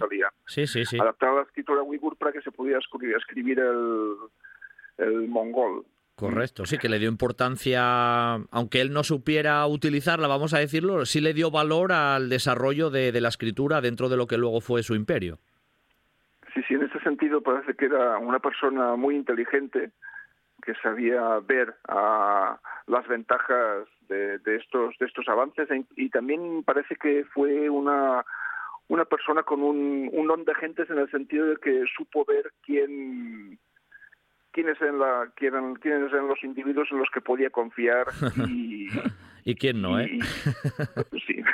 Está claro, no, no, pero eso, eso, incluso si se trataba de sus enemigos, si se, se trataba de, de, enemigos nobles y sobre todo leales a, su, a, sus, a sus, anteriores uh, uh, señores, eh, eso es un, era un punto a favor. En cambio, en muchas ocasiones se encontró con que había pues nómadas turcos, por ejemplo, que trataban de estaban al servicio de, lo, de, sus enemigos y cuando él avanzaba, pues trataban de pasarse a su bando, pues los, los ejecutaba a todos. Decían, estos no puedo confiar. no se andaban en, en, chiquitas ni en bromas en ese sentido. No, no, bueno. la, la, verdad es que eh, eran otros tiempos. Eran otros tiempos. Te iba a decir, eh, Agustí, el la palabra Gengis y Han, ¿de, ¿de, dónde viene? ¿Qué significa eso? ¿Por qué tuvo ese, ese nombre y es el que trascendió al final a lo largo de la historia, ¿no? Hasta nuestros días. Sí, o sea, de hecho el nombre de Gengis Han es una, una adaptación. La, la, forma original es uh, Chingis Han, que es algo así como emperador oceánico. Mm. Es decir, la, el Chingis es por, por océano, ¿no? Pero es en el sentido de emperador absoluto y el de hecho hay dos formas hay Han Han es un jefe pero el Jahan eh, este es el emperador Entonces, Mm. este sería el título del personaje por eso el título del personaje que es el que el que nos llegó metiéndonos en la historia propiamente ya de ese gran imperio y de esa parte que podemos denominar viajera hasta dónde llegaron prácticamente las fronteras máximas de poder de ese imperio mongol donde la figura de Genghis Khan se, bueno, es la, la, la importante sin duda, el, el, protagonista. Bueno, hay que tener en cuenta que cuando Genghis Khan, uh, bueno, cuando Genghis Khan deviene Genghis Khan o cuando Temujin deviene Genghis Khan, Eso es. ya cuenta ya cuenta 40 años. ¿Ah? Uh, es decir, ya tiene una edad avanzada y entonces es entonces cuando básicamente se lanza a la, a la conquista del mundo y empieza a atacar pues a todos los, los reinos contiguos, a los a los Shishia, que son los, los tangutos, a los Jin o Yushen, que eran una, un pueblo tungus que, había conquistado una parte de, China y, que había creado pues un, reino también uh, que se que se acabó sinizando. Uh, ataca a la dinastía Jin, pues uh, ataca también a, los gitán de Asia Central, los gitanos o Jarajitai, al imperio corasmio de, de Aladín Aladin Muhammad Harazm Shah en Transoxiana y pues sus ejércitos llegan pues hasta hasta Persia, el Cáucaso, hasta el sur de Rusia. O sea, es claro, lo importante, hablando de este aspecto viajero, es que las conquistas mongoles permiten de establecer mm, un contacto entre Oriente y Occidente como no había existido durante muchos siglos ah, en época medieval. Y así pues tenemos después a personajes de todos conocidos como un Marco Polo o como los, los franciscanos tipo pues Guillermo de, de Rubruck o u otros que, que aprovechan y pues cruzan a estas estas inmensidades y, no, y nos las describen y nos aportan fuentes sobre ellas por primera por mm. primera vez en siglos. Sí, sí. El caso es que mm, la extensión de los territorios que mencionabas ya son sin duda impresionantes. ¿Cómo eran cómo era el ejército que acompañaba a Genghis Khan, porque incluso a veces las vestimentas ¿no? que, tenemos a veces en mente, ¿cómo, era un poco la infraestructura en ese aspecto? ¿Cómo se movían? Bueno, los ejércitos estaban organizados en base a, a una organización decimal, ¿no? Es decir, estaban unidos, eh, organizados en, en, unidades de 10, 100, 1000 a 10.000 y entonces cada uno de ellos ah, pues tenía un, un, jefe, un jefe de 10, 100, 1000, 10000 y uh, esto era importante desde el punto de vista estratégico, uh, logístico, porque permitía que el, el, ejército se, se disgregara y se reuniera con suma facilidad, o sea, siempre de las unidades mayores a las más pequeñas y las más pequeñas a las mayores, y lógicamente tenía unas funciones tácticas a la hora de, luchar, de enfrentarse en combate. Em, potentes, resistentes y te escuchaba en alguna charla que daba sobre esto, Agustí, que bueno, la violencia estaba muy, muy, presente y muy marcada. Me imagino que tampoco muy diferente a otros grandes imperios anteriores y posteriores, ¿no? Bueno, quizás en este en este aspecto se llevaron la palma, porque el problema es que los mongoles utilizaron en cierto modo el terror como, como arma de control. O sea, el problema es que también ellos eran nómadas y entonces tampoco no les veían ninguna utilidad para los sedentarios. O sea, en el momento en que atacaban a los sedentarios, pues les representaban un problema, no sabían qué hacer con, ellos, no se los podían llevar como esclavos porque tampoco les resultaban de utilidad. Entonces lo más práctico era, sobre todo si oponían resistencia, pues dar ejemplo y adoptaban tácticas casi genocidas con la con la expectativa de que la próxima vez que vinieran pues encontrarían menos resistencia porque ante ante la perspectiva de, sufrir una suerte parecida, pues las otras ciudades eh, o los otros pueblos se rendirían más, más, fácilmente. Claro, claro. Em, en esta parte final de bueno de la charla contigo, Agustín, ¿cómo conocemos, conocemos y tenemos algún dato de cómo murió Gengis Khan y, y dónde? A ver, parece que después de toda una serie de campañas en Occidente, ah, justamente contra el Shah de Corasmia y otros enemigos, volvió a, volvió a Oriente. Y entonces ah, murió mientras se encontraba acabando liquidando el, reino de los de los tangutos, los Shishia, antes de proseguir la, la, lucha contra contra los chinos, o mejor dicho contra la contra la dinastía a China, esta de, de origen tungus. Y entonces allí parece que le, le sorprendió la muerte en el 1227. Sí, sí. Eh, previamente y en vida creo que tuvo varias mujeres y concubinas y supongo que dejó bastante descendencia, pero tras su muerte su descendencia continuó al frente de ese imperio o luego el imperio fue disgregándose? ¿Cómo fue un poco esa parte post-mortem de, de Genghis Khan para, para el imperio mongol? Sí, claro, él tuvo, claro, tuvo, pues como decías, a mujeres, a concubinas y tuvo numerosos hijos, pero a los hijos que mm, le sucedieron fueron los cuatro hijos de su primera esposa, esta Berthe, que hemos mencionado antes, que eran en primer lugar a Jochi, que sería, bueno, Jochi de hecho murió antes que su padre, pero sus, sus descendientes pues gobernarían lo que sería en llamar posteriormente la Horda de Oro, que ocuparía básicamente todo que es la todo que es la, la zona de, las estepas del sur de Rusia. Otro hijo, uh, Egedei, sería sería el que le sucedería mm, en el trono. Otro hijo. Sí, otro hijo, uh, Tolui, por ejemplo, el menor se quedó con lo que sería Mongolia, pero uh, en este caso, pues aunque jugó un papel relativamente si quieres, de, poca importancia, Uh, luego fueron sus, sus, descendientes los que acabaron ocupando el poder. Por ejemplo, Menke en, en, China o Hulegu en, en Irán o el mismo Kublai Khan era también hijo de este Tolui. O sea que su descendencia fue imponiéndose también en, en, otros, en otros lugares. Mira, para terminar, Agustín, eh, quiero que me hagas referencia a algo que creo que, mm, que una especie de, monje o personaje acompañó durante un tiempo a Genghis Khan y que tiene una historia ahí también un, pelín curiosa, ¿verdad? Sí, es un personaje muy, muy curioso que se llama Changchun. Era un monje uh, taoísta que uh, fue llamado por, por Genghis Khan para que acudiera a su corte, pero resulta que en el tiempo de llegar a, a Pekín para entendernos, pues resulta que Genghis Khan ya había marchado a estas conquistas de sus últimos años en Occidente.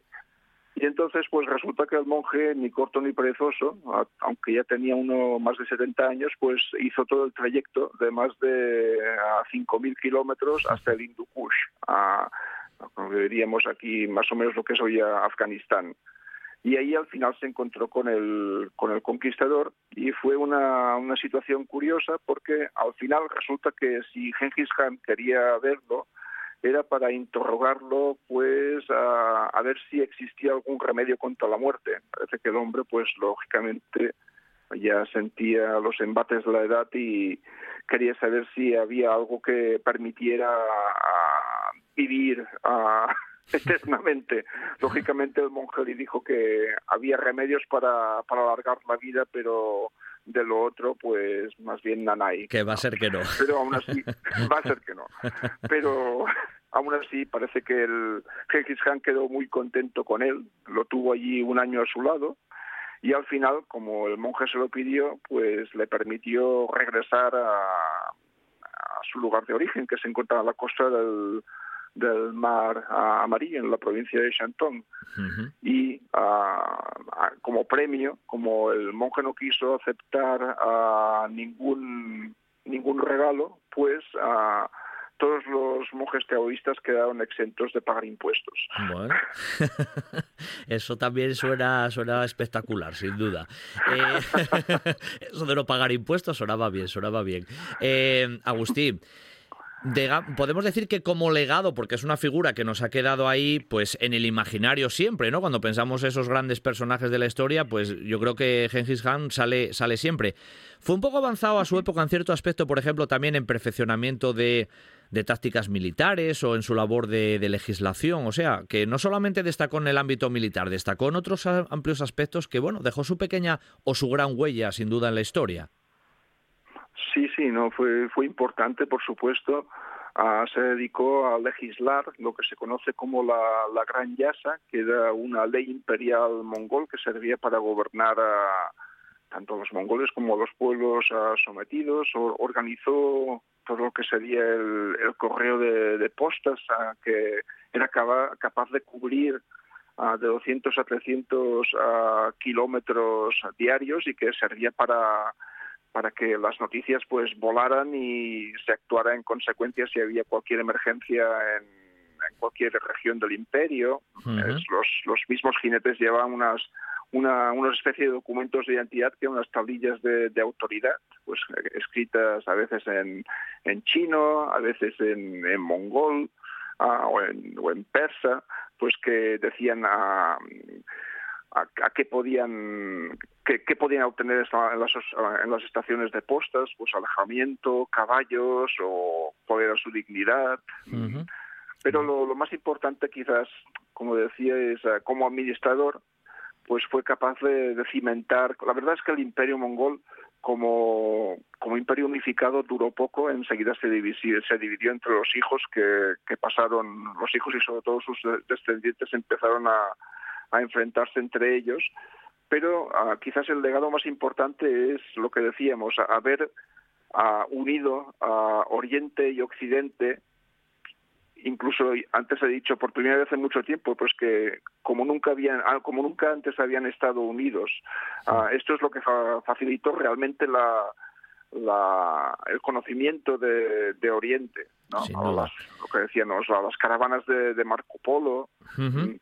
Y la, la, la resurrección de, de, la ruta de la seda y toda una serie de contactos que a partir de qué momento pues ya no no se perdería no se perderían nunca no, más sería claro. como en épocas anteriores que todo aquello era como un agnosto como una como una región desconocida uh -huh. de tinieblas no pues con esa reflexión final nos quedamos no con esa con esa imagen importante no también como como legislador y administrador de esos amplios territorios de Temujin no de este mítico Genghis Khan, que hoy nos lo ha traído además magníficamente bien el profesor de lingüística indoeuropea en la Universidad Autónoma de Barcelona, Agustí Alemani, al cual le mando un abrazo desde Asturias y le doy las gracias por haberse pasado unos minutos por aquí. Hasta la próxima, Agustín, un placer, ¿eh?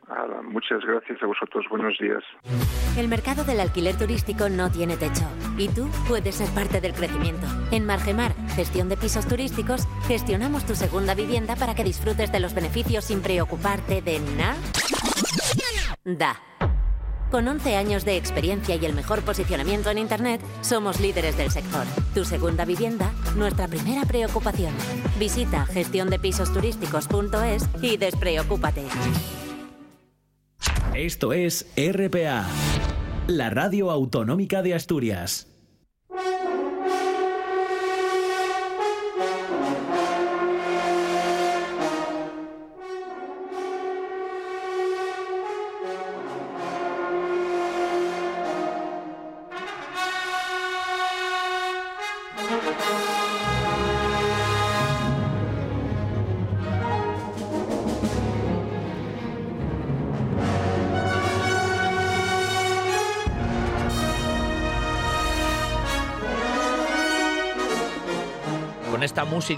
Nos vamos a ir al mundo romano y en este caso al mundo romano, pero nos vamos a quedar aquí en, en Asturias ¿eh? y vamos a hablar de calzadas y carreteras romanas en territorio asturiano y de las comunicaciones que existían en esa época ¿eh? y de los vestigios que quedaron, ¿eh? que seguramente algo habrá por ahí.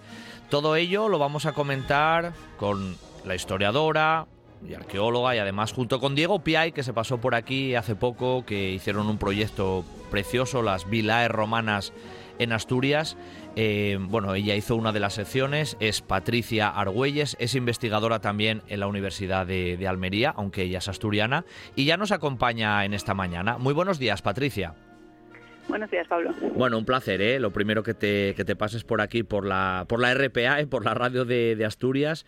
Y tú que eres buena investigadora y que conoces bien, ¿no? Cómo eran las comunicaciones dentro de lo que es la, la Asturias actual.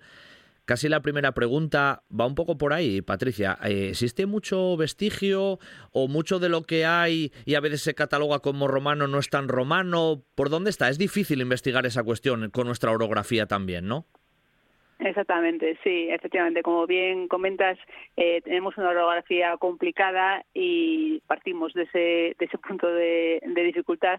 Y luego también tenemos un territorio que, como eh, ocurre ¿no? no solamente aquí, sino en toda España, eh, tiene una, un, un, una estructura viaria romana que ha sido eh, continuamente reutilizada y solapada en cronologías medievales, modernas, incluso hasta nuestros días. ¿no? Claro. por todo ello, pues los restos que podemos encontrar eh, son son difícilmente datables y de ahí que muchas veces pequemos, ¿no? que pudo ser en su origen una calzada romana, pero posteriormente, pues a lo mejor lo que nos queda visible ya es de fase posterior, lo cual no quita un primitivo uso romano. Eh, hablando a lo mejor un poco más en general, hay un itinerario que se llamaba el itinerario antonino que da mucha información sobre esto de las comunicaciones. Eh, ¿Qué era este itinerario antonino? ¿Y sale referenciado algo de Asturias o estamos ahí un poco, un poco casi en las tinieblas en ese periodo? Bueno, pues sí, sale sale referenciado porque porque Asturias, no, lo que es ese Conventus Asturum ya entra eh, en, gracias a esas guerras asturo-cántabras forma parte del Imperio Romano a finales del siglo I antes de Cristo y este itinerario antonino que tú bien comentas es del siglo III eh, IV después de Cristo. Eh, bueno, de hecho se conserva una copia procedente de la época de, de Diocleciano y en este itinerario pues podemos decir así de manera coloquial que era un mapa de carreteras el que se recogían, pues para el caso de Hispania, ¿no? que es el que nos interesa, pues se recogían 34 carreteras eh, y se dibujaban por toda por todo el territorio peninsular. Eh, eran, eran carreteras eh, públicas, carreteras estatales y dentro de esas estatales, pues para el caso de Asturias teníamos la información de esta que eh, iba de Legio a Lucus Asturum, eh, lo que lo que luego comúnmente aquí llamamos eh, ese ramal transmontano de la Plata, no esa, esa vía de la Carisa. Solamente esa. Correcto, o sea que ese era prácticamente el eje el eje principal, literalmente. ¿Y había algún eje más aparte de este itinerario antonino que vosotros y tú en este caso habéis ido investigando, ¿cómo serían los ejes principales de comunicación en, en nuestra Asturias en aquel periodo?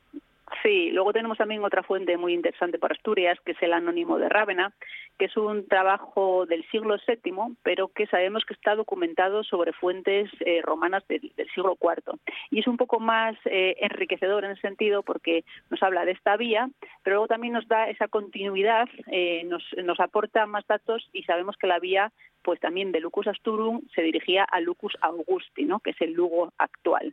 Y lo interesante de, estos dos trabajos, en este es que la vía iba indicando las mansiones las mm. mansiones para el mundo romano, así eh, por decirlo de manera coloquial, eran posadas de viaje, donde uno podía parar y descansar, dormir, comer, cambiar eh, la herradura del caballo. Y entonces el, el que nos vayan informando sobre qué mansiones pasaba esa vía nos permite un poco el dibujar. Es complicado porque no siempre se sabe dónde podía estar ese enclave porque los nombres antiguos no corresponden con los actuales. Pero de esa manera, pues podríamos decir que dos ejes muy importantes, que era un poco lo, la pregunta, sería este, este eje de la Carisa, eh, que iba desde, desde, desde la zona eh, cismontana a la transmontana, ¿no? Pues pasaba por, por ese, ese Yugasturum hacia Lugo de Anera y de Lugo de Anera teníamos otra que iba a, a Lucus Augusti y que conectaba todas las zonas mineras del occidente que eran explotadas por Roma. Correcto. Eh, al margen de esos ejes principales, los romanos tendrían otras vías, vamos a llamar como aquí a veces hacemos, ¿no? Una nacional, una comarcal. Ellos también tenían sus comarcales, sus carreteras secundarias, sus vías secundarias. Sí, claro, sí. Eh, tenemos documentados eh, puertos de montaña, pasos por los puertos de montaña.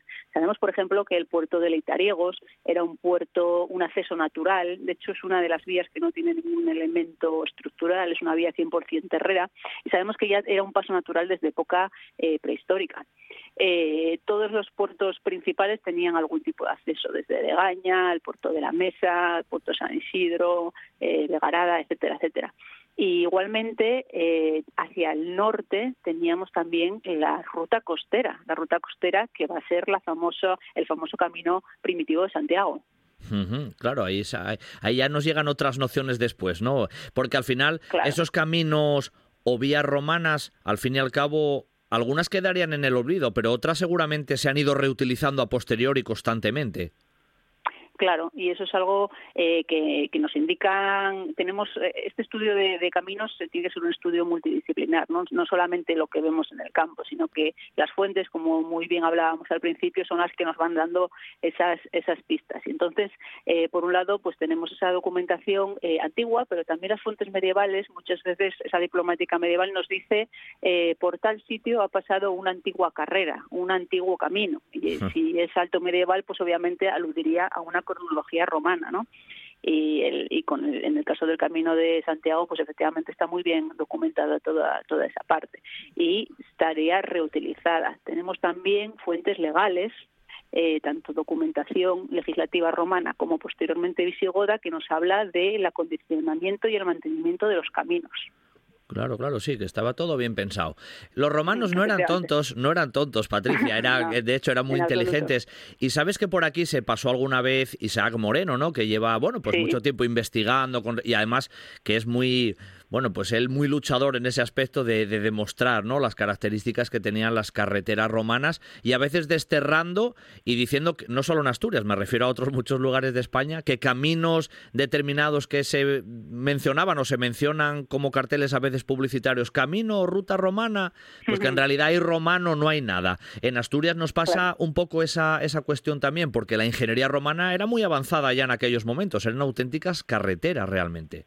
Sí, sí, efectivamente, la, composición, como bien indica Isaac Moreno, que nos aporta al mundo de la historia de la arqueología ese conocimiento que él tiene desde el campo de la ingeniería como constructor real de, caminos, pues es esa, ese análisis interno que realmente uno puede conocer cuando hace pues un corte estratigráfico ¿no? y analiza ese camino y ver cómo era esa composición, ese, ese descolose de capas y de estratos eh, de piedra más ancha, más estrecha, de, un adoquinado, de, una, de un eh, aliviadero para el agua, etcétera, etcétera. No, no era simplemente pues, trazar una línea y caminar, sino que había que pensar muy bien también si ese camino iba a ser un camino eh, vecinal, si iba a ser un camino de comercio, administrativo, qué ancho tenía que tener, si iban a pasar carros, si no, etcétera, etcétera, ¿no? Entonces, efectivamente, eh, todo eso estaba muy pensado por parte de los de los ingenieros romanos y eso es lo que ahora, digamos, en paralelo trabaja Isaac, efectivamente aportando realmente el conocimiento de decir, pues esto sí está construido con base romana o no también es un poco lo que comentábamos al principio, ¿no? que ello no quita que a lo mejor un camino antiguo pudiera haber tenido un uso primitivo romano, pero las evidencias actuales ya no corresponden a esa cronología y, serían posteriores. Entonces de ahí pues esa confusión y parece que cuanto más antiguo pues más interesante puede ser el camino. ¿no? sí, suele, suele ocurrir. En vuestra investigación y en vuestro libro además espectacular que dio como resultado esas vilae romanas ¿no? con Diego Pia y con, y con los demás investigadores, eh, las calzadas, las carreteras ocupan un papel también primordial, porque la ubicación de muchas de esas vilae hombre, también tenían, mm, digamos, pensando que las calzadas o las carreteras de comunicación estuvieran más o menos a la mano. Quiero decir que eso también era importante a la hora de organizar una vilae o de construirla. Claro, efectivamente son las fuentes clásicas las primeras que nos dicen que una buena vilae tenía que estar ubicada relativamente cerca de un camino, pero relativamente lejos, relativamente cerca para poder tener pues salida de toda esa producción agropecuaria ¿no? que, se, que se generaría en la, la vila, eh, que el propio dominus de la, de la vila pudiera moverse por el territorio más próximo, pero también relativamente lejos porque si no, eh, tanta cercanía podía hacer que el viajero, el viandante, abusara de la hospitalidad ¿no? y pidiera alojamiento, pidiera comida, pidiera pues cobijo. Entonces, una característica fundamental era saber exactamente a qué distancia o qué comunicación vamos a tener cerca para poder emplazar una, una, una, vila, ¿eh? Mm. una vila, porque eh, ponerla en medio de la nada era imposible, ¿no? Eh, no tener ningún acceso. Y, y, una vez que ya te salías de lo que era la zona urbana, pues obviamente el mundo rural no estaba tan desarrollado como lo que tenemos hoy día. te hago rebobinar hacia atrás y decíamos al principio. Claro, es que la orografía de Asturias eh, dificulta la construcción de carreteras. Eso no sigue pasando hoy en día. Me imagino que lógicamente hace dos mil años, pues los romanos eso lo tenían en cuenta. Aún así, esas rutas que nos suenan, vía del puerto de Tarna o la vía de los picos de Europa, bueno, pues son caminos que ahí están y que seguramente los romanos en su día también plantearían como puntos de comunicación, pero siempre mirando a la orografía, lógicamente. Claro, sí, una de las características principales que nos, que nos hablan en las fuentes sobre cómo tenía que ser eh, una calzada ideal, pues era lo más directa posible, lo cual es lógico, ¿no? Eh, cuando menos infraestructura se realizara mejor y eh, lo más llana posible, porque ya no solo era el paso, digamos, de peatones o de viajeros, sino también de mercancías y, el transporte de carros. Entonces nos decía que la pendiente máxima que una, que una vía podía tener era de un 10% y en el caso de Asturias, bueno, pues sí, están documentadas efectivamente, en el caso del puerto de Tarna, por ejemplo, eh, eh, un, 8,5, un 8 hasta el 8,9 incluso eh, encontrar esos, esas pendientes. Y luego la orografía, como bien dices, pues aunque se buscaba siempre el trazado más directo, también se buscaba el camino más óptimo, es decir, si había que bordear una montaña porque eso nos facilitaba un, camino más cómodo, pues al final se hacía. Claro. Eh, te voy a poner un poco ahí en un brete, Patricia, a ver qué opinas tú. En, Cangas de Onís sabes que tenemos el famoso puente romano, ¿no? Pero que de romano romano, como no, es, porque los de Cangas se enfaden, ¿eh? Ni nada, ¿eh? Ellos ya lo saben también y no se enfadan. Que no tiene nada de romano. Pero ahí se hablaba que antiguamente tal vez hubo una vía de comunicación y tal vez existió un puente. ¿Eso es posible que en época romana realmente ahí existiera un puente? ¿O tampoco hay un vestigio claro de que eso realmente fuera un puente romano anterior al medieval que hoy tenemos? Eh, evidencias eh, actuales eh, no las hay, pero podría podría haber existido porque efectivamente por esa zona pasaba la vía que citabas de los picos de Europa, que era la que comunicaba el, el Consejo de Cabrales con, con la Liébana cántabra, era lugar donde tuvo esa, esa batalla de las guerras astur-cántabras del 29 al 19 antes de Cristo y esa vía pasaba por el Consejo de Cabrales, iba hacia Onís, iba a, a, Nava, eh, por la de Elena, perdón, por la de Siero y hacia, hacia Lucus Asturum, ¿no? que al final Lucus Asturum, este Lugo era la capital administrativa de Asturias. Eh, por lo tanto, la vía pasaba por esa zona y el puente había que atravesarlo. Ahora, si teníamos un puente de piedra o se pasaba en barca, que también está documentado en algunos puntos, o se pasaba en un simple puente de madera, eso sí que lo desconocemos. Claro. Oye, ¿la vía de la, de la costa sería incluso también la más larga que tenéis así un poco, que tú investigaste un poco más? La que atravesaría prácticamente de punta a punta. Claro, atraviesa de punta a punta, efectivamente, pasa por todos los consejos costeros, es muy, voy a, iba a decir, muy similar al camino primitivo Santiago. Bien es cierto que está documentado, incluso algunas fuentes nos dicen que ese camino era tan costero que la propia erosión del mar iba deformando y desdibujando el trazado y, en, cronologías medievales incluso se, hay partes que comparten camino y partes que se, que se modifican, ¿no? que es un poco lo que decíamos, ¿no? se aprovechan o se recondicionan o se hacen nuevas. Hmm. Y, claro, era, era la más larga y, la tenemos bastante bien documentada, sobre todo para, para la zona del oriente, porque sabemos que en la playa de la Griega, en esas zonas donde se instaló la Legio Cuarta Macedonia, donde sabemos que existió ese culto a la diosa Mitra, y, bueno, tenemos una presencia militar romana documentada en ese sector. Obviamente necesitábamos una vía militar de acceso. De paso, claro, lógicamente. Sí, tenían que entrar por algún sitio, eso, eso es evidente. Eh, ellos tenían también una bueno, buena costumbre en el sentido de que nos daban mucha información en esos famosos miliarios, ¿no? En, en, en Asturias, ¿se encontró alguno de ellos, alguna referencia en ese sentido, o estamos un poco huérfanos de esa información? Estamos muy huérfanos en ese sentido. Eh, algún algún erudito local del siglo XIX alude a, algún biliario, eh, pero no tenemos ni información del texto, ni del biliario, ni en sí la propia pieza, con lo cual no tenemos absolutamente nada. Lo que sí que mm. tenemos en Asturias son unos epígrafes que aparecen eh, de manera muy puntual, pero que bueno, son, son interesantes. Estoy pensando ahora mismo en el caso de Tuña, que tenemos los lares viales. Es un pequeño epígrafe con una alusión a los lares viales, que eran los dioses protectores de los caminos y bueno, pues tener una referencia a un larvial implicaba que por ahí pasaba una vía. Y en el caso de Tuña, efectivamente, pues teníamos uno de sus caminos, ¿no? que comunicaba la zona minera de Tineo con el puerto de Cerizales.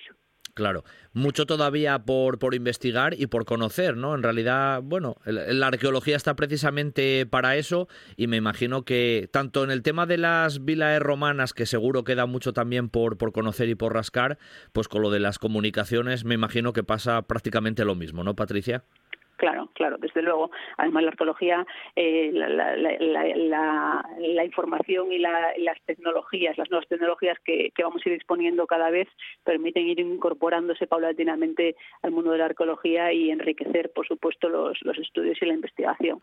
Eh, tenemos un punto de partida muy bueno, tenemos documentadas las evidencias que hay hasta la fecha y habría que seguir investigando sobre esto y, ir mejorando para conocer más mejor las vías, quizá para para descartar lo que comentábamos antes, no cuáles realmente eran romanas, cuáles no, o cuáles podían haber tenido un uso primitivo romano, y en el caso de las vilas lo mismo. Tenemos alguna excavación en Asturias muy interesante, pero tenemos muchas documentadas que posiblemente puedan sacar a la luz, como es lo que está ahora mismo pasando con la estaca, ¿no? que está sacando un mosaico eh, espectacular de, lo que conocemos ahora mismo en, Asturias. Sí, la, estaca que, bueno, Juan Muñiz ha pasado por aquí también en alguna ocasión, está, vamos a decir, Mm, mediáticamente hablando, en una primera casi línea, ¿no? Y bueno, casi a diario iban saliendo informaciones. Bueno, lo cual de cara a la arqueología y a vosotros desde ese punto de vista también nos viene bien, ¿no? El dar a conocer, el publicitar, el que el viajero pueda conocer que ahí existe pues un mosaico, que ahí hubo una vila romana, siempre eso es importante. Ahí se une también la parte arqueológica y casi también la parte viajera y turística que muchas veces mencionamos, lógicamente, en este programa. Claro, desde luego uno de los fines al final de la investigación histórica arqueológica es la divulgación. El patrimonio al final es un bien común que tenemos todos, que nos une como sociedad y que está muy bien investigarlo y documentarlo, pero una investigación sin una fase de divulgación, tanto científica como no científica, eh, carece de sentido. ¿no? no merece la pena eh, conocer algo si no se da y si no se comparte con el resto. Eh, casi ya cerrando, Patricia, mencionaste varias veces en tus explicaciones Lucus Asturum, ¿no? que bueno también se ha ido saliendo en la prensa y se está excavando y hemos tenido también aquí a miembros del equipo que, han excavado, a Esperanza. ¿no? todos los caminos iban a Roma. En Asturias todos los caminos llegarían un poco a Lucus Asturum. Sería un poco el ombligo ahí digamos, administrativo de, de la región. Sí, efectivamente. Eh, eh, hay un claro nudo de comunicaciones en el entorno de Lucus Asturum. En el entorno eh, hay un conjunto también de villas que se documentan en ese, en ese núcleo central y todos los caminos al final hacia el norte hacia Gijón, hacia el oeste a, a Galicia, que decíamos, al este todos estos concejos orientales, hacia el sur teníamos eh, también eh, los, los ejes, los ejes eh, en este caso más centrales, no que eran esos puertos centrales de la Carisa, de la Mesa, etcétera. Y, efectivamente parece que todas las tendencias iban bifurcando a ese a ese punto central, no vías que estaban estratégicamente dibujando el, el, mundo, el territorio que permitían eh, los asentamientos tipo, en este caso, Vilae, que posteriormente en el mundo medieval vemos como hay fortificaciones, torres eh, y, castillos también aprovechando estas vías y, efectivamente Lucus Asturum eh, punto central, pero había más ciudades. Teníamos Gigia, teníamos también al oriente en el entorno de Corao eh, posiblemente también un Vicus Viari, Ujo, eh, también la zona de, de Cangas en Arcea eh, parecía interesante. Bueno, había otros pequeños núcleos también donde varias vías parece que iban confluyendo. Eh, el caso es que, bueno, Lucus Asturum, al fin y al cabo, hacia el sur tenía Asturica Augusta, hacia el oeste tenía Lucus Augusti, ¿no? Por tanto, el Lugo y el Astorga actual, que sí que fueron poblaciones de, bueno, de importancia en todos los sentidos para, para Roma en esta parte más, más al norte de la península. Claro, tenía acceso eh, viario eh, a los dos puntos. Con la vía de la Carisa llegaba directamente a Astúrica Augusta y con la vía de hacia Lucus Augusti pues conectaba con, con, Lugo, ¿no? Con, las dos ciudades tenía un acceso directo y, con unas eh, que son precisamente esas dos calzadas las que nos aparecen en ese anónimo de Rávena, por lo cual podemos decir que son dos calzadas romanas con total seguridad, independientemente a lo mejor que los restos que podamos ver hoy día ya sean posteriores o no. Evidente, evidente. Bueno, el caso es que es un tema apasionante, ¿no? Y como nos decía nuestra invitada hoy, eh, Patricia Argüelles, eh, historiadora, arqueóloga, pues investigadora. Eh, es un tema que todavía dará mucho más de sí seguramente y un punto importante en esas vías de comunicaciones que, los romanos ya utilizaron y que en algunos casos a lo mejor tenemos por ahí todavía para rascar ¿no? en el terruño de, Asturias. Así que bueno, Patricia, un placer eh, que te hayas pasado unos minutos por aquí para hablar de, esta cuestión interesante para, para la propia Asturias y seguro que en alguna ocasión más, no tardando mucho, volvemos a hablar de otros temas relacionados con ese periodo que son siempre apasionantes. Así que, lo dicho, un beso desde, desde aquí y hasta la próxima. Gracias. Muchas gracias, un saludo. El mercado del alquiler turístico no tiene techo y tú puedes ser parte del crecimiento. En Margemar, gestión de pisos turísticos, gestionamos tu segunda vivienda para que disfrutes de los beneficios sin preocuparte de nada. Con 11 años de experiencia y el mejor posicionamiento en Internet, somos líderes del sector. Tu segunda vivienda, nuestra primera preocupación. Visita gestiondepisosturísticos.es y despreocúpate. Esto es RPA, la radio autonómica de Asturias.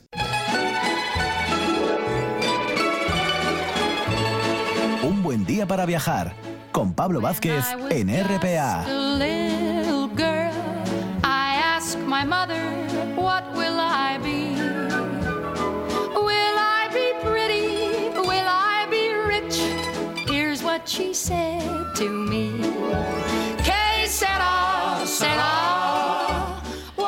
Llevamos un viaje intensísimo en esta mañana de, domingo y yo creo que para, para cerrarlo, qué mejor que terminar con un muy buen sabor de boca visitando, como ya bien sabéis, de vez en cuando, pues lugares relacionados con el ámbito gastronómico, la buena comida y en este caso los buenos dulces. ¿eh? En este caso para el tema del mundo de los golosos es buen lugar. Y vamos a terminar nuestro recorrido viajero en esta mañana en el entorno de Nava, en el concejo de Nava que hemos visitado de vez en cuando por otras cuestiones, pero vamos a visitar una pastelería ya emblemática, podemos definirlo así. Se llama la pastelería Dulcinea, ya con ese nombre, ¿quién no va a entrar en esa pastelería con ese nombre? Y nos acompaña para hablar de esta pastelería, de su historia y de algunos de sus productos más míticos, pues una de las personas que está al frente. Ella es Beatriz Gutiérrez y ya está con nosotros. Muy buenos días, Beatriz. Buenos días. Bueno, un placer ¿eh? que te pases bueno, unos, unos minutos ¿eh? por la radio del Principado y por un buen día para viajar para hablar de cuestiones dulces. ¿eh? Como cierre de nuestro programa yo creo que es lo idóneo. Y Beatriz, casi la, primera pregunta o cuestión que te iba a hacer es ¿cuándo surgió la, la, pastelería Dulcinea? ¿Cuántos años lleváis ahí endulzando a la población de Nava y a los asturianos en general? Pues llevamos 16 años, desde el 2006. Bueno, ya cierta tradición, podemos decirlo así, ¿no? bueno, ya hay arraigo. sí, sí. ¿Anteriormente ya, ya habíais tenido otra pastelería o esto surgió así directamente? ¿O ya veníais del mundo relacionado con esto? Pues no teníamos pastelería, trabajábamos en pastelería Fernando, mi pareja y yo. Mm. Él como pastelero y yo como dependienta. Sí, sí, sí. Y bueno, llegó un punto en el que nos aventuramos. ¿Y qué tal ha ido la aventura? Bueno, pues de momento bien, superando momentos difíciles que sí. vienen y van, pero bueno, ahí vamos tirando y peleando por ello. Bueno, iba a decirte que eso de los momentos difíciles, pues uno de ellos estamos todavía, como quien dice, ahí metidos, aunque ahora parece que las cosas están un poco más tranquilas, pero precisamente, ya que lo mencionas, para, para vosotros, ¿no? Como, como negocio y, empresa que, que sois, ¿cómo han ido las cosas con respecto al tema de, de la pandemia? Muy, muy complicado. Bueno, yo pienso que con la pandemia aprendimos a trabajar de otra manera. Tuvimos que, nosotros no cerramos en ningún momento y empezamos a dar el servicio a domicilio, el trabajar directamente con el cliente. Para nosotros fue una cosa así repentina, digamos, porque sí que repartíamos algo, pero no a ese nivel, y vino para quedar. Sí, sí, sí. Vino para quedar y agradecidos. O sea que algunos aspectos que se impusieron durante la pandemia para vosotros fue aprendizaje y lo mantuvisteis en el tiempo, ¿no? En la realidad. Sí, sí, además, mm, ya digo, fue una cosa que, que nos dio al principio quebraderos de cabeza porque no sabes cómo gestionar. Estábamos los dos solos porque las chicas que trabajan con nosotros estaban en el ERTE. Claro. Y bueno, pues una manera era abrir por la mañana la tienda, de tarde cerrar y salir a repartir. Hay que buscarla. Sabíamos que no íbamos a parar, eso sí lo teníamos claro, que no queríamos parar y que había que funcionar como fuera. O sea, la famosa frase esta de reinventarse, en vuestro caso, también se aplicó. Sí, sí, sí. nos quedó, nos quedó más remedio, por decirlo. No, exacto, sí. Yo creo que fue más necesidad. Claro, claro, la necesidad apretó y, y, modificaste. y el, en vez de quedarte en casa dando vueltas a la cabeza, pues yo creo que desde el primer momento tuvimos claro que algo había que hacer y que teníamos furgoneta, podíamos disponer de ella, no era una inversión que tuviéramos que hacer y entonces había que aprovecharla. Correcto. Bueno, eh, iba a decirte, Beatriz, eh, lleváis ya unos años, eh, habíais trabajado en este ámbito, bueno, de, de, otro, de otro modo, pero mm, ¿dónde se ubica la pastelería Dulcinea específicamente, así de cara a Estamos nuestros oyentes? en Nava. ¿Estáis en, Nava, capital? En la villa, sí. Sí, En la- sí, estamos en... eh, Llegando a la plaza, justo en el núcleo urbano. O sea, en pleno corazón, como, como Sí. quien dice, ¿no? Bueno. Sí, sí. Oye, en el abanico de productos que tenéis, que son muchos, eh, ¿cuáles destacarías tú, así a, a bote pronto? Bueno, nosotros tenemos como producto, digamos, carismático nuestro las dulcineas de Nava y lo que es la pastelería tradicional artesanal también. Oye, esto de las dulcineas, eh, casi lo habéis convertido un poquitín en el símbolo dulce precisamente de Nava, que a lo mejor en su día no, no tenía un, un símbolo en ese aspecto, ¿no? Que muchas poblaciones en Asturias sabemos que hay un dulce típico, cosas- ¿no? Por eso... Eso, sí, por eso fue el intentar buscar un producto que fuera de, de Nava y típico, porque bueno, piensas en las parañuelas de Candás, en los Bartolos de la Viana, el Carballón en Oviedo y dices, uy, ¿y por qué nosotros aquí no? Claro. Claro. ¿Y cómo surgió esa idea? Porque coméntanos un poquitín de cara también a los oyentes cómo, cómo es la, la dulcinea, ¿qué es? Pues bien, la dulcinea es una manzana dulce, es una pasta de almendra y avellana con un relleno de dulce de manzana y praliné de avellana y una cobertura de chocolate blanco con los colores de las manzanas en rojo y verde. Mm, La idea surgió porque Nava, villa sidrera por excelencia, hacer una botella de sidra de chocolate iba a ser lo más fácil, digamos. claro. Entonces buscamos algo más. Pues la raíz de la sidra, digamos, fuimos a la manzana directamente. Además, tiene eso, una forma, pues eso, típicamente de, de manzana, pero estéticamente muy bonita, ¿eh? Muy para la fotografía también, aparte de que esté rica, claro. Bueno, comemos con la vista, entonces si el producto no te atrae por los ojos, malamente. Entonces lo primero sí fue dar con una forma y una estética que llamara un poco la atención. Claro, Y claro. después, claro, el sabor fundamental. Es de esos, de esos dulces muy dulces, Beatriz.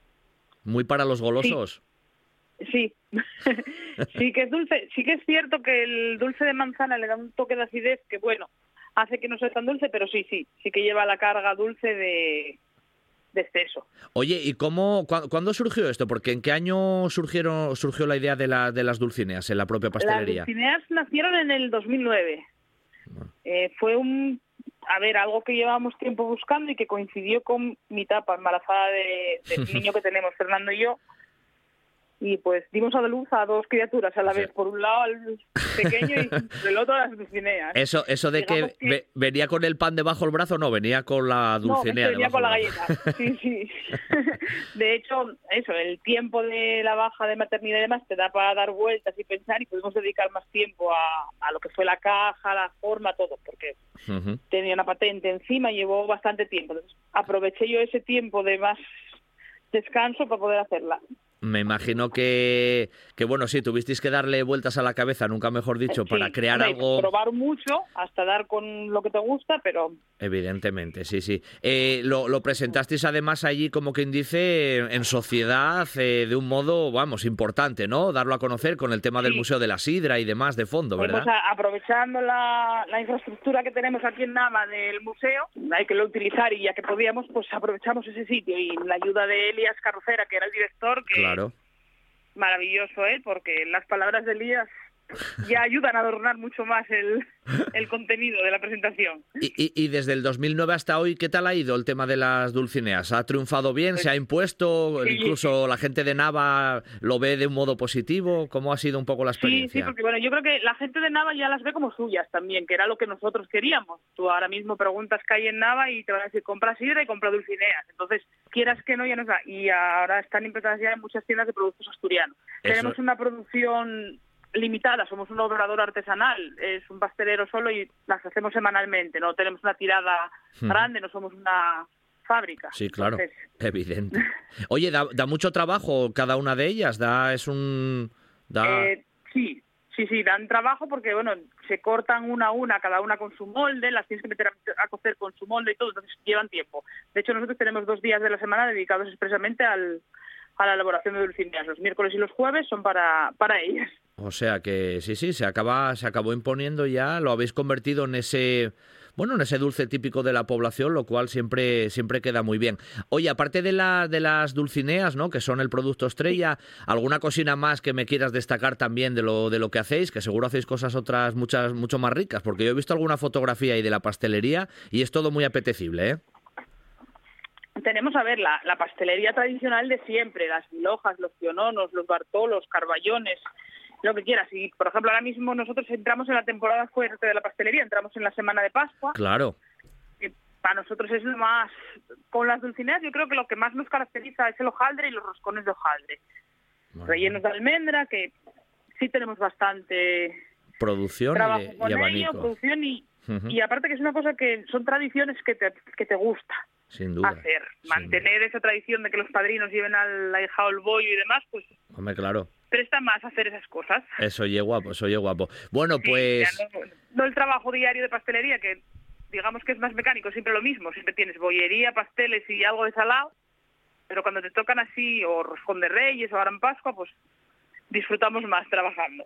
Pues, pues sí, además, eh, nada, decir de cara también a nuestros oyentes, y yo seguro que lo voy a hacer, que cuando se pasa por Nava, aparte de ir allí al Museo de la Sidra y disfrutar de la propia población, hay que pasar a conocer y a degustar las dulcineas de Nava, que se han convertido ya en símbolo, pues en símbolo del dulce típico de, de la población. Y desde aquí invitamos a nuestros oyentes a que pasen por allí y que prueben las dulcineas. Todo nos lo contó además una de las personas que está al frente, que es Beatriz Gutiérrez. Beatriz, te mando un abrazo muy fuerte desde un buen día para viajar y nada, que vaya todo muy bien y todo para adelante. Gracias, un abrazo. Muchas gracias. Un buen día para viajar con Pablo Vázquez.